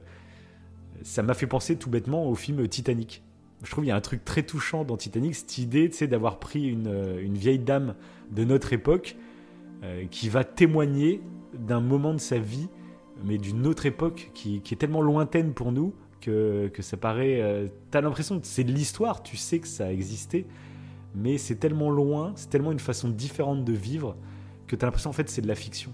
C'est. Je sais pas si tu vois ce que je veux dire. Oui. Les films d'époque, etc bien sûr, tu dis c'est l'histoire, mais en même temps, c'est tellement lointain que finalement, c'est rentré euh, dans de la fiction dans ton cerveau, à même titre que genre quand tu regardes Harry Potter ou Le Seigneur des Anneaux, tu vois. C'est limite. Bah, quand tu dis ça, ça, moi, ça me fait penser aux dinosaures. Hein. oui, voilà. Peut-être comme comparaison, mais les dinosaures, c'est mm. pareil, ça paraît improbable en fait. Ça existait, mais c'est tellement loin, t'as as du mal à y croire en fait. Je trouve c'est très bizarre en fait comme. Euh, voilà, mais bon là avec les dinosaures, c'est beaucoup trop vieux, donc. Euh, voilà, je pourrais pas avoir le même sentiment. Mais là, j'ai vraiment eu le sentiment de suivre un mec et qui nous témoignait réellement d'une époque euh, et de le voir vieux, limite en train de témoigner de ça. Euh, ça donne une crédibilité. C'est comme si euh, le passé qu'on nous raconte gagnait en crédibilité et ça m'a touché d'une façon bah, assez subtile, hein, mais comme si j'avais vraiment eu une fenêtre vers le passé réel, tu vois, en fait. Je sais pas, un délire comme ça, tu vois. Bah, ce sentiment, alors je sais, tu me diras si peut-être ça peut s'en rapprocher. J'ai l'impression, par exemple, de l'avoir. Euh, par exemple, qu'on a fait notre petit road trip et qu'on a visité des, des, des, des, cités médiévales, donc des, châteaux en ruine. Et ben là, de le ressentir un petit peu. Le fait de visiter une ruine, un château, où tu sais qu'il y a eu quelque chose, il y a eu une époque où il y a eu la guerre, ben, tu es plus ancré dans la réalité. Et là, tu as ce sentiment, du coup, euh, d'un passé qui n'est pas fictif, qu'on ne voit pas que dans les films ou dans des je sais pas moi, dans des, pièces de théâtre quoi. C'est un truc réaliste en fait. Et euh, Ouais, mais c'est ça. C'est la même chose. Oui, c'est comme si Noodle, en fait, comme il rejoignait notre époque, et bah du coup, je l'ancrais dans une forme de réalité que je mhm. connais, que je maîtrise. Mais du coup, euh, je vois le personnage qui a vécu quelque chose. Et comme tu dis, c'est comme un château que tu vas visiter, où quand tu arrives au château, bah, le château, il existe. Et du coup, ça rejoint un peu les contes et les trucs c'est ça, ouais. tu prends pour de la fiction. Mais là, bah, y es, tu vois. Quand on a visité le château de, euh, de Montségur, euh, mhm. je conseille à tout le monde euh, de visiter ce château dans le sud de la France. C'est, il est perché tout en haut d'une montagne. Il y a une vue complètement dingue à 360 degrés. Et, de se dire qu'il y a eu de la vie dans ce château, qu'il y a eu. Ah, ça fait quelque chose. C'est dingue. C'est mystique. ça, fait vraiment plus château, genre de château de conte, quoi, pour le coup, en haut de la montagne. Ah ouais, tellement euh, haut. Ouais, t'as l'impression que c'était vraiment les, les, rois des rois, quoi. Ils avaient la vue sur tous les autres châteaux possibles. ouais, c'est assez impressionnant, ouais. Donc peut-être qu'il y a ça, ouais. Donc je comprends. En tout cas, voilà, ce film a réussi à, créer cette sensation chez moi et amplifier avec la mélancolie du personnage, amplifié avec tout ça. Tu vois, c'est un cocktail et voilà. Hmm. C'est pour ça que j'adore ce genre de film, c'est parce que ça, ça crée des trucs, quoi, tu vois. Ouais, puis et après c'est très subjectif. C'est il y a plein de gens peut-être qui vont même pas ressentir la même chose, tu vois. Mais euh, mhm. en tout cas, moi chez moi, il s'est passé ça. Quoi. Oui, puis cette faculté que que le film a, c'est aussi de te laisser en fait à la fin avec euh, des multiples interprétations, même sur ce que tu dis là, en fait, euh, de, de, de, pas sur juste la fin et de savoir si euh, est-ce que c'était réel ou non, mais de savoir en fait, comme tu dis, pendant les ellipses que qu'on n'a pas en fait de sa vie, qu'est-ce qu'il a réellement fait et tout. C'est intéressant, je trouve. Ça. De, de rajouter un peu d'imagination. J'ai bien fait gaffe. Bah, au deuxième visionnage, j'ai bien fait gaffe. Euh, parce que je m'étais dit à la fin du premier visionnage, je m'étais dit, ça se trouve, tu sais, au début, quand il parle à son pote dans le bar, etc., ça se trouve, il a mhm. lâché des infos sur euh, qu'est-ce qui devient, blabla, mais qu'au premier visionnage, je faisais pas gaffe, donc j'ai pas fait gaffe. Et non, il lâche vraiment que dalle. Hein tous les trucs qui parlent. C'est pour ça que je t'ai dit, il n'y a pas une scène au hasard. Euh, c'est que toutes les scènes euh, ont un but. Et du coup, il n'y a aucune info de travers, il n'y a Oui. aucun rien. Et donc je me dis ça- peut-être que dans la version genre de 6 heures, euh, là on aurait eu des infos un peu autour. Mais est-ce que Ah ouais, mais ça trop. gâcherait putain, oui. pas quelque chose aussi? Est-ce que ça gâcherait pas quelque chose? Peut-être que là, ce qui fait le Mm. charme, c'est vraiment de de rien savoir plus que l'histoire principale de Doodle. quoi. Donc euh, je sais pas. Peut-être, ouais. Mais c'est vrai qu'il y a pas Ça, mal de détails. Curieux. hein. Ouais, moi aussi trop. Mais euh, bah, il y, a, il y a des détails, c'est vrai que euh, je pense que j'en ai loupé plein. Mais quand tu dis ça, ça, enfin quand on parle de ça, ça me fait penser à un détail précis. C'est le pendule qu'a Max à la fin. Le fameux, Ouais. pas c'est pas un pendule, mais le petit médaillon. Alors je sais pas comment on appelle ça. Où, Ouais, euh, ouais, bien sûr. ouais. où tu- Et en fait, ce médaillon, je me suis dit, ah mais oui, c'est le médaillon qu'on voit au tout début du film, euh, qui- que le, le flic pique à Noodles. Oui, c'est ça. Bah, Noodles en fait, c'est prend en le fait, médaillon à... C'est ça. Ouais. Les gamins voulaient le voler sur le mec qui est complètement bourré, mais du coup Max les prend de vitesse. Lui il vole le médaillon, Noodle récupère le médaillon à Max et le flic récupère. Voilà, c'est ce médaillon. ouais, c'est ça. Et tu le revois à la fin, le réussissent à médaillon. récupérer quand euh, voilà, qui réussissent à récupérer quand ils font le chantage euh, Ouais. avec le avec Peggy. Mais du coup, tu vois, mais tu vois du coup à quel point Max, en fait, euh, il était encore attaché à Noodles. Malgré tout, Oui, c'est ça. vois qu'il il est, il a une colère en lui, en fait, Max. Mm. D'où ce- Mais après, mais après finalement, en plus, un truc, un truc qui est très intéressant, c'est que on trouve que ce que Max a fait, c'est horrible, mais de l'autre côté, on trouve que ce que Déborah fait, bah, c'est euh, c'est bien. Enfin, c'est bien, c'est moderne, c'est etc. Alors que finalement, elle fait la même chose. Elle choisit sa carrière plutôt que ses relations. Et Max, c'est un peu ce qu'il fait. Il, il sacrifie ses amitiés Mm, pour sa vrai. C'est un peu vrai. la même chose euh, d'une version beaucoup plus trash parce que Parce qu'il tue. ses amis et tout. hein, mais, mais finalement, c'est un peu genre le même choix de carrière finalement, tu vois. De Ouais, c'est vrai qu'il y a ce- sa carrière chose, avant ouais. ses relations, quoi. Donc euh, voilà, c'est intéressant.